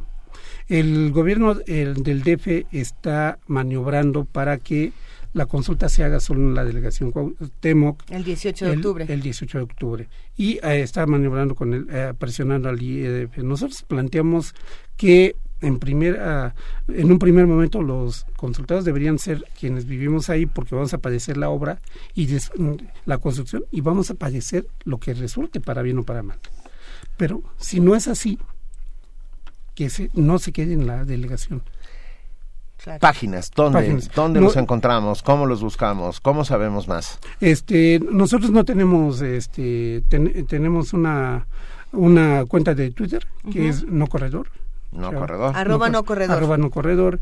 Eh, tenemos este nosotros una página, pero no, no la tenemos como este como no eh, como movimiento en contra del este del corredor sino se llama asociación en defensa Roma Condesa y este regularmente lo usamos vía tenemos el chat de en este en WhatsApp y un teléfono al que pueden llamar es 5525 06 7287 y ahí los damos de alta.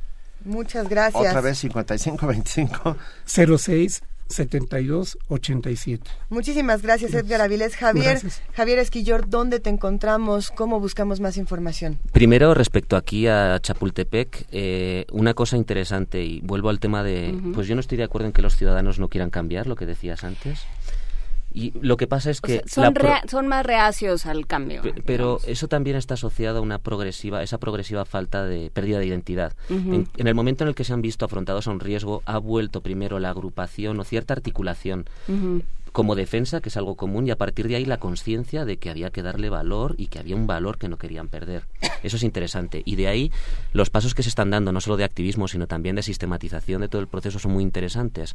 Ya nos, pues aunando a todo lo que hacen en Roma Condesa desde hace tiempo, en la, en la Juárez, y coordinados con, con ellos, con, con, el equipo de Edgar y Mayela, se está creando la plataforma vecinal el con un observatorio ciudadano, 06600, con páginas en Facebook y en, y en Twitter.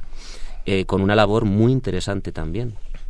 Venga, a, ver, sabremos más, todos los días sabremos más, estaremos muy pendientes y esta, aquí, este espacio es público, aquí hacemos comunidad y sin lugar a dudas están cordialmente invitados. Estuvieron con nosotros Edgar Avilés y Javier Esquillor. Seguiremos hablando del Corredor Cultural Chapultepec o Chapultepec, como le llaman algunos. Y de Muchas los gracias. cambios en la ciudad. Sí, por supuesto, y de todo, todo aquello que afecta. a Edgar Javier, un placer, muchísimas gracias.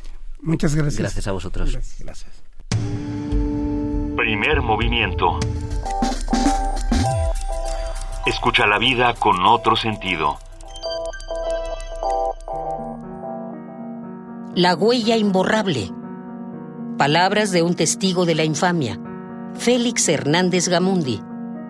A 47 años de una herida siempre doliente.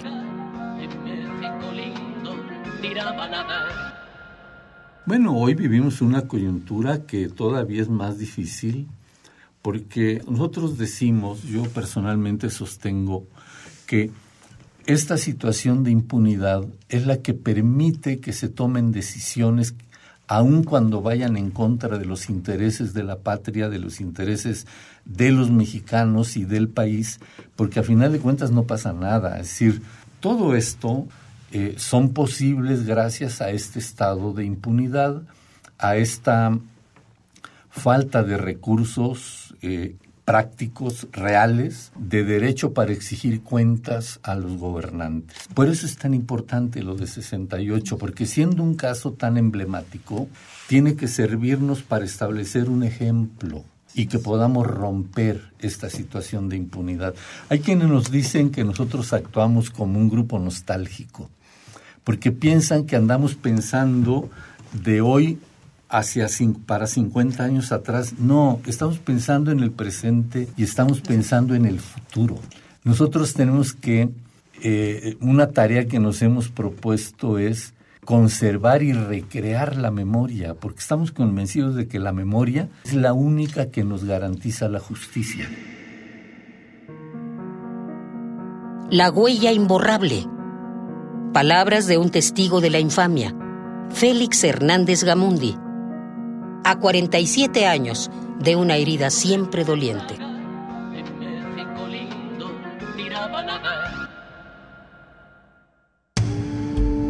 Primer movimiento. La vida en otro sentido. Escuchamos La Huella Imborrable a 47 años de este 2 de octubre.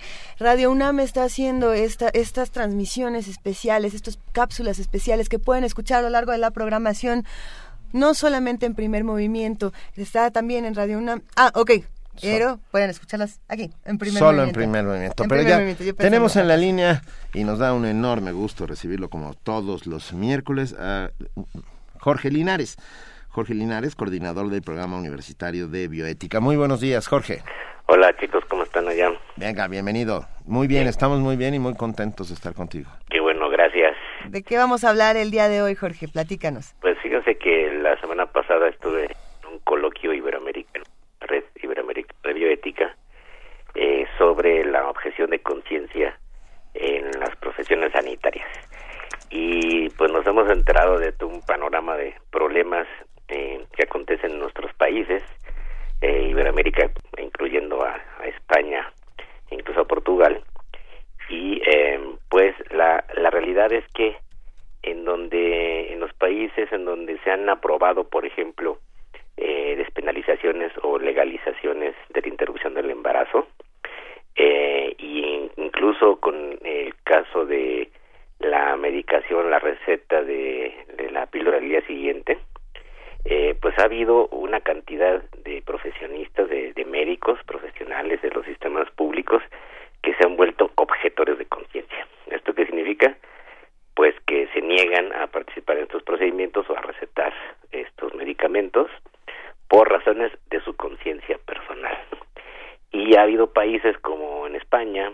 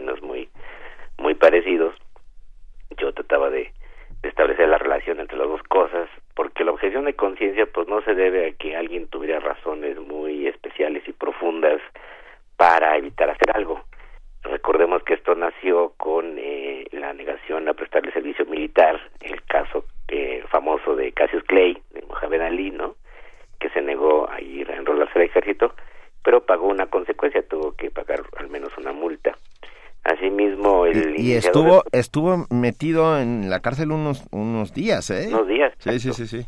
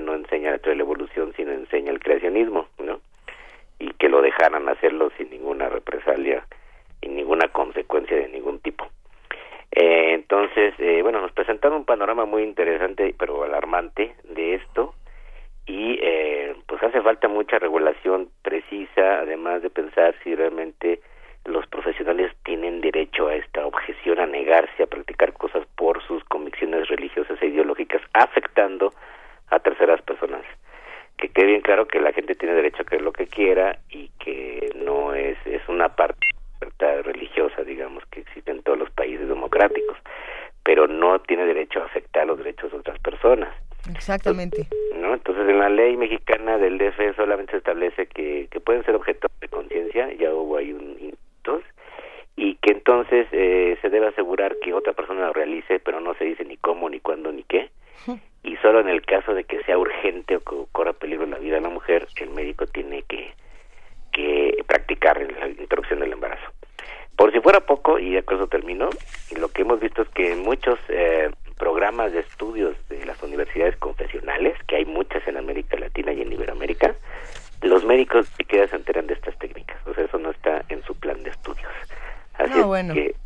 mexicanos saben hacer. Y es como si, otra vez, es como si, que les gusta? Un arquitecto no supiera poner eh, pilares, ¿no? Porque eso es contrario a sus creencias. Ah, hay muchas escuelas donde ni siquiera se enseña educación sexual, ni siquiera está incluida en el programa. Exacto. ¿no? Es, es, es preocupante. Y, bueno, lo, lo curioso es que no se puede hacer una objeción de conciencia a la objeción de conciencia misma, ¿no? Sí, la verdad es que en todo caso nosotros decíamos, pues podría haber otras objeciones de conciencia. Ya habíamos hablado alguna vez del caso del doctor Kevorkian, Sí. que él fue un objetor de conciencia de la ley que prohibía ayudar, al- ayudar a suicidarse a otra persona. Entonces puede haber otro tipo de objeciones que sean igualmente válidas, pero parece que solo valen en nuestros países de fuerte tradición cristiana, solo valen las objeciones de conciencia de los católicos o, en- o de los cristianos. La de la gente laica no es conciencia.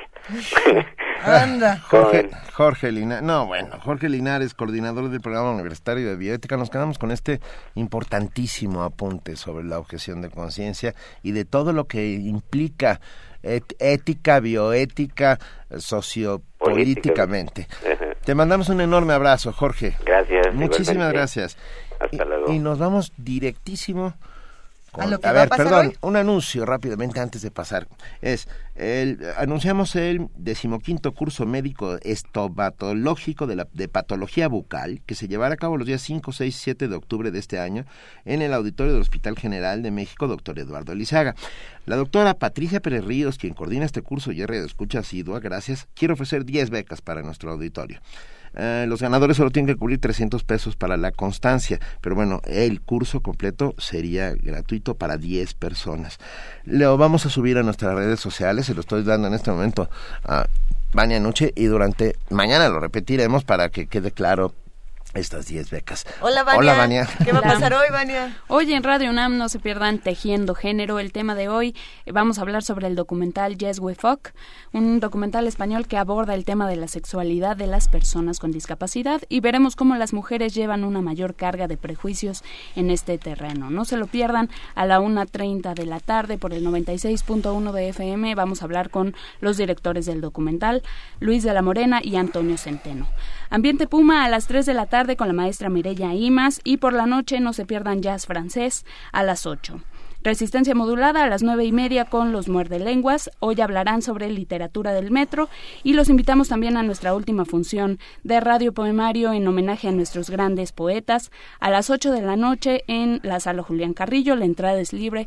Adolfo Prieto, número 133, Colonia del Valle. Visítenos en www.radiounam.com unam.mx y en redes sociales como arroba radio unam.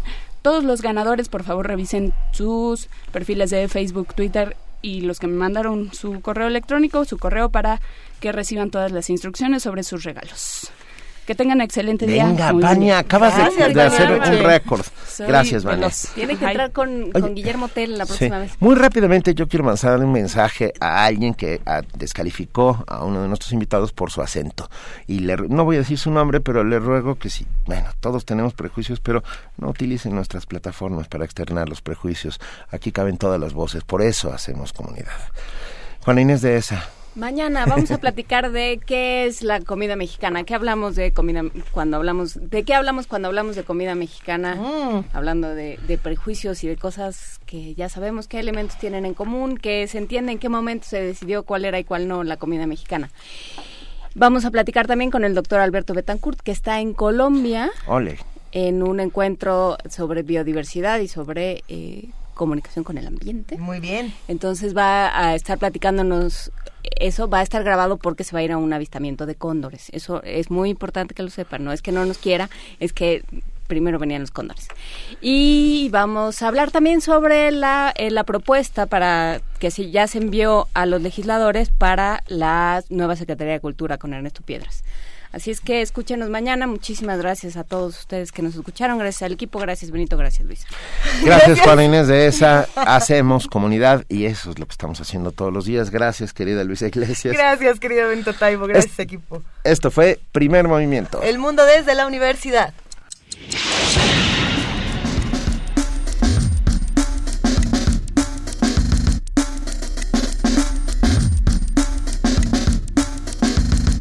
La Coordinación de Difusión Cultural de la UNAM y Radio UNAM presentaron Primer Movimiento. El mundo desde la universidad.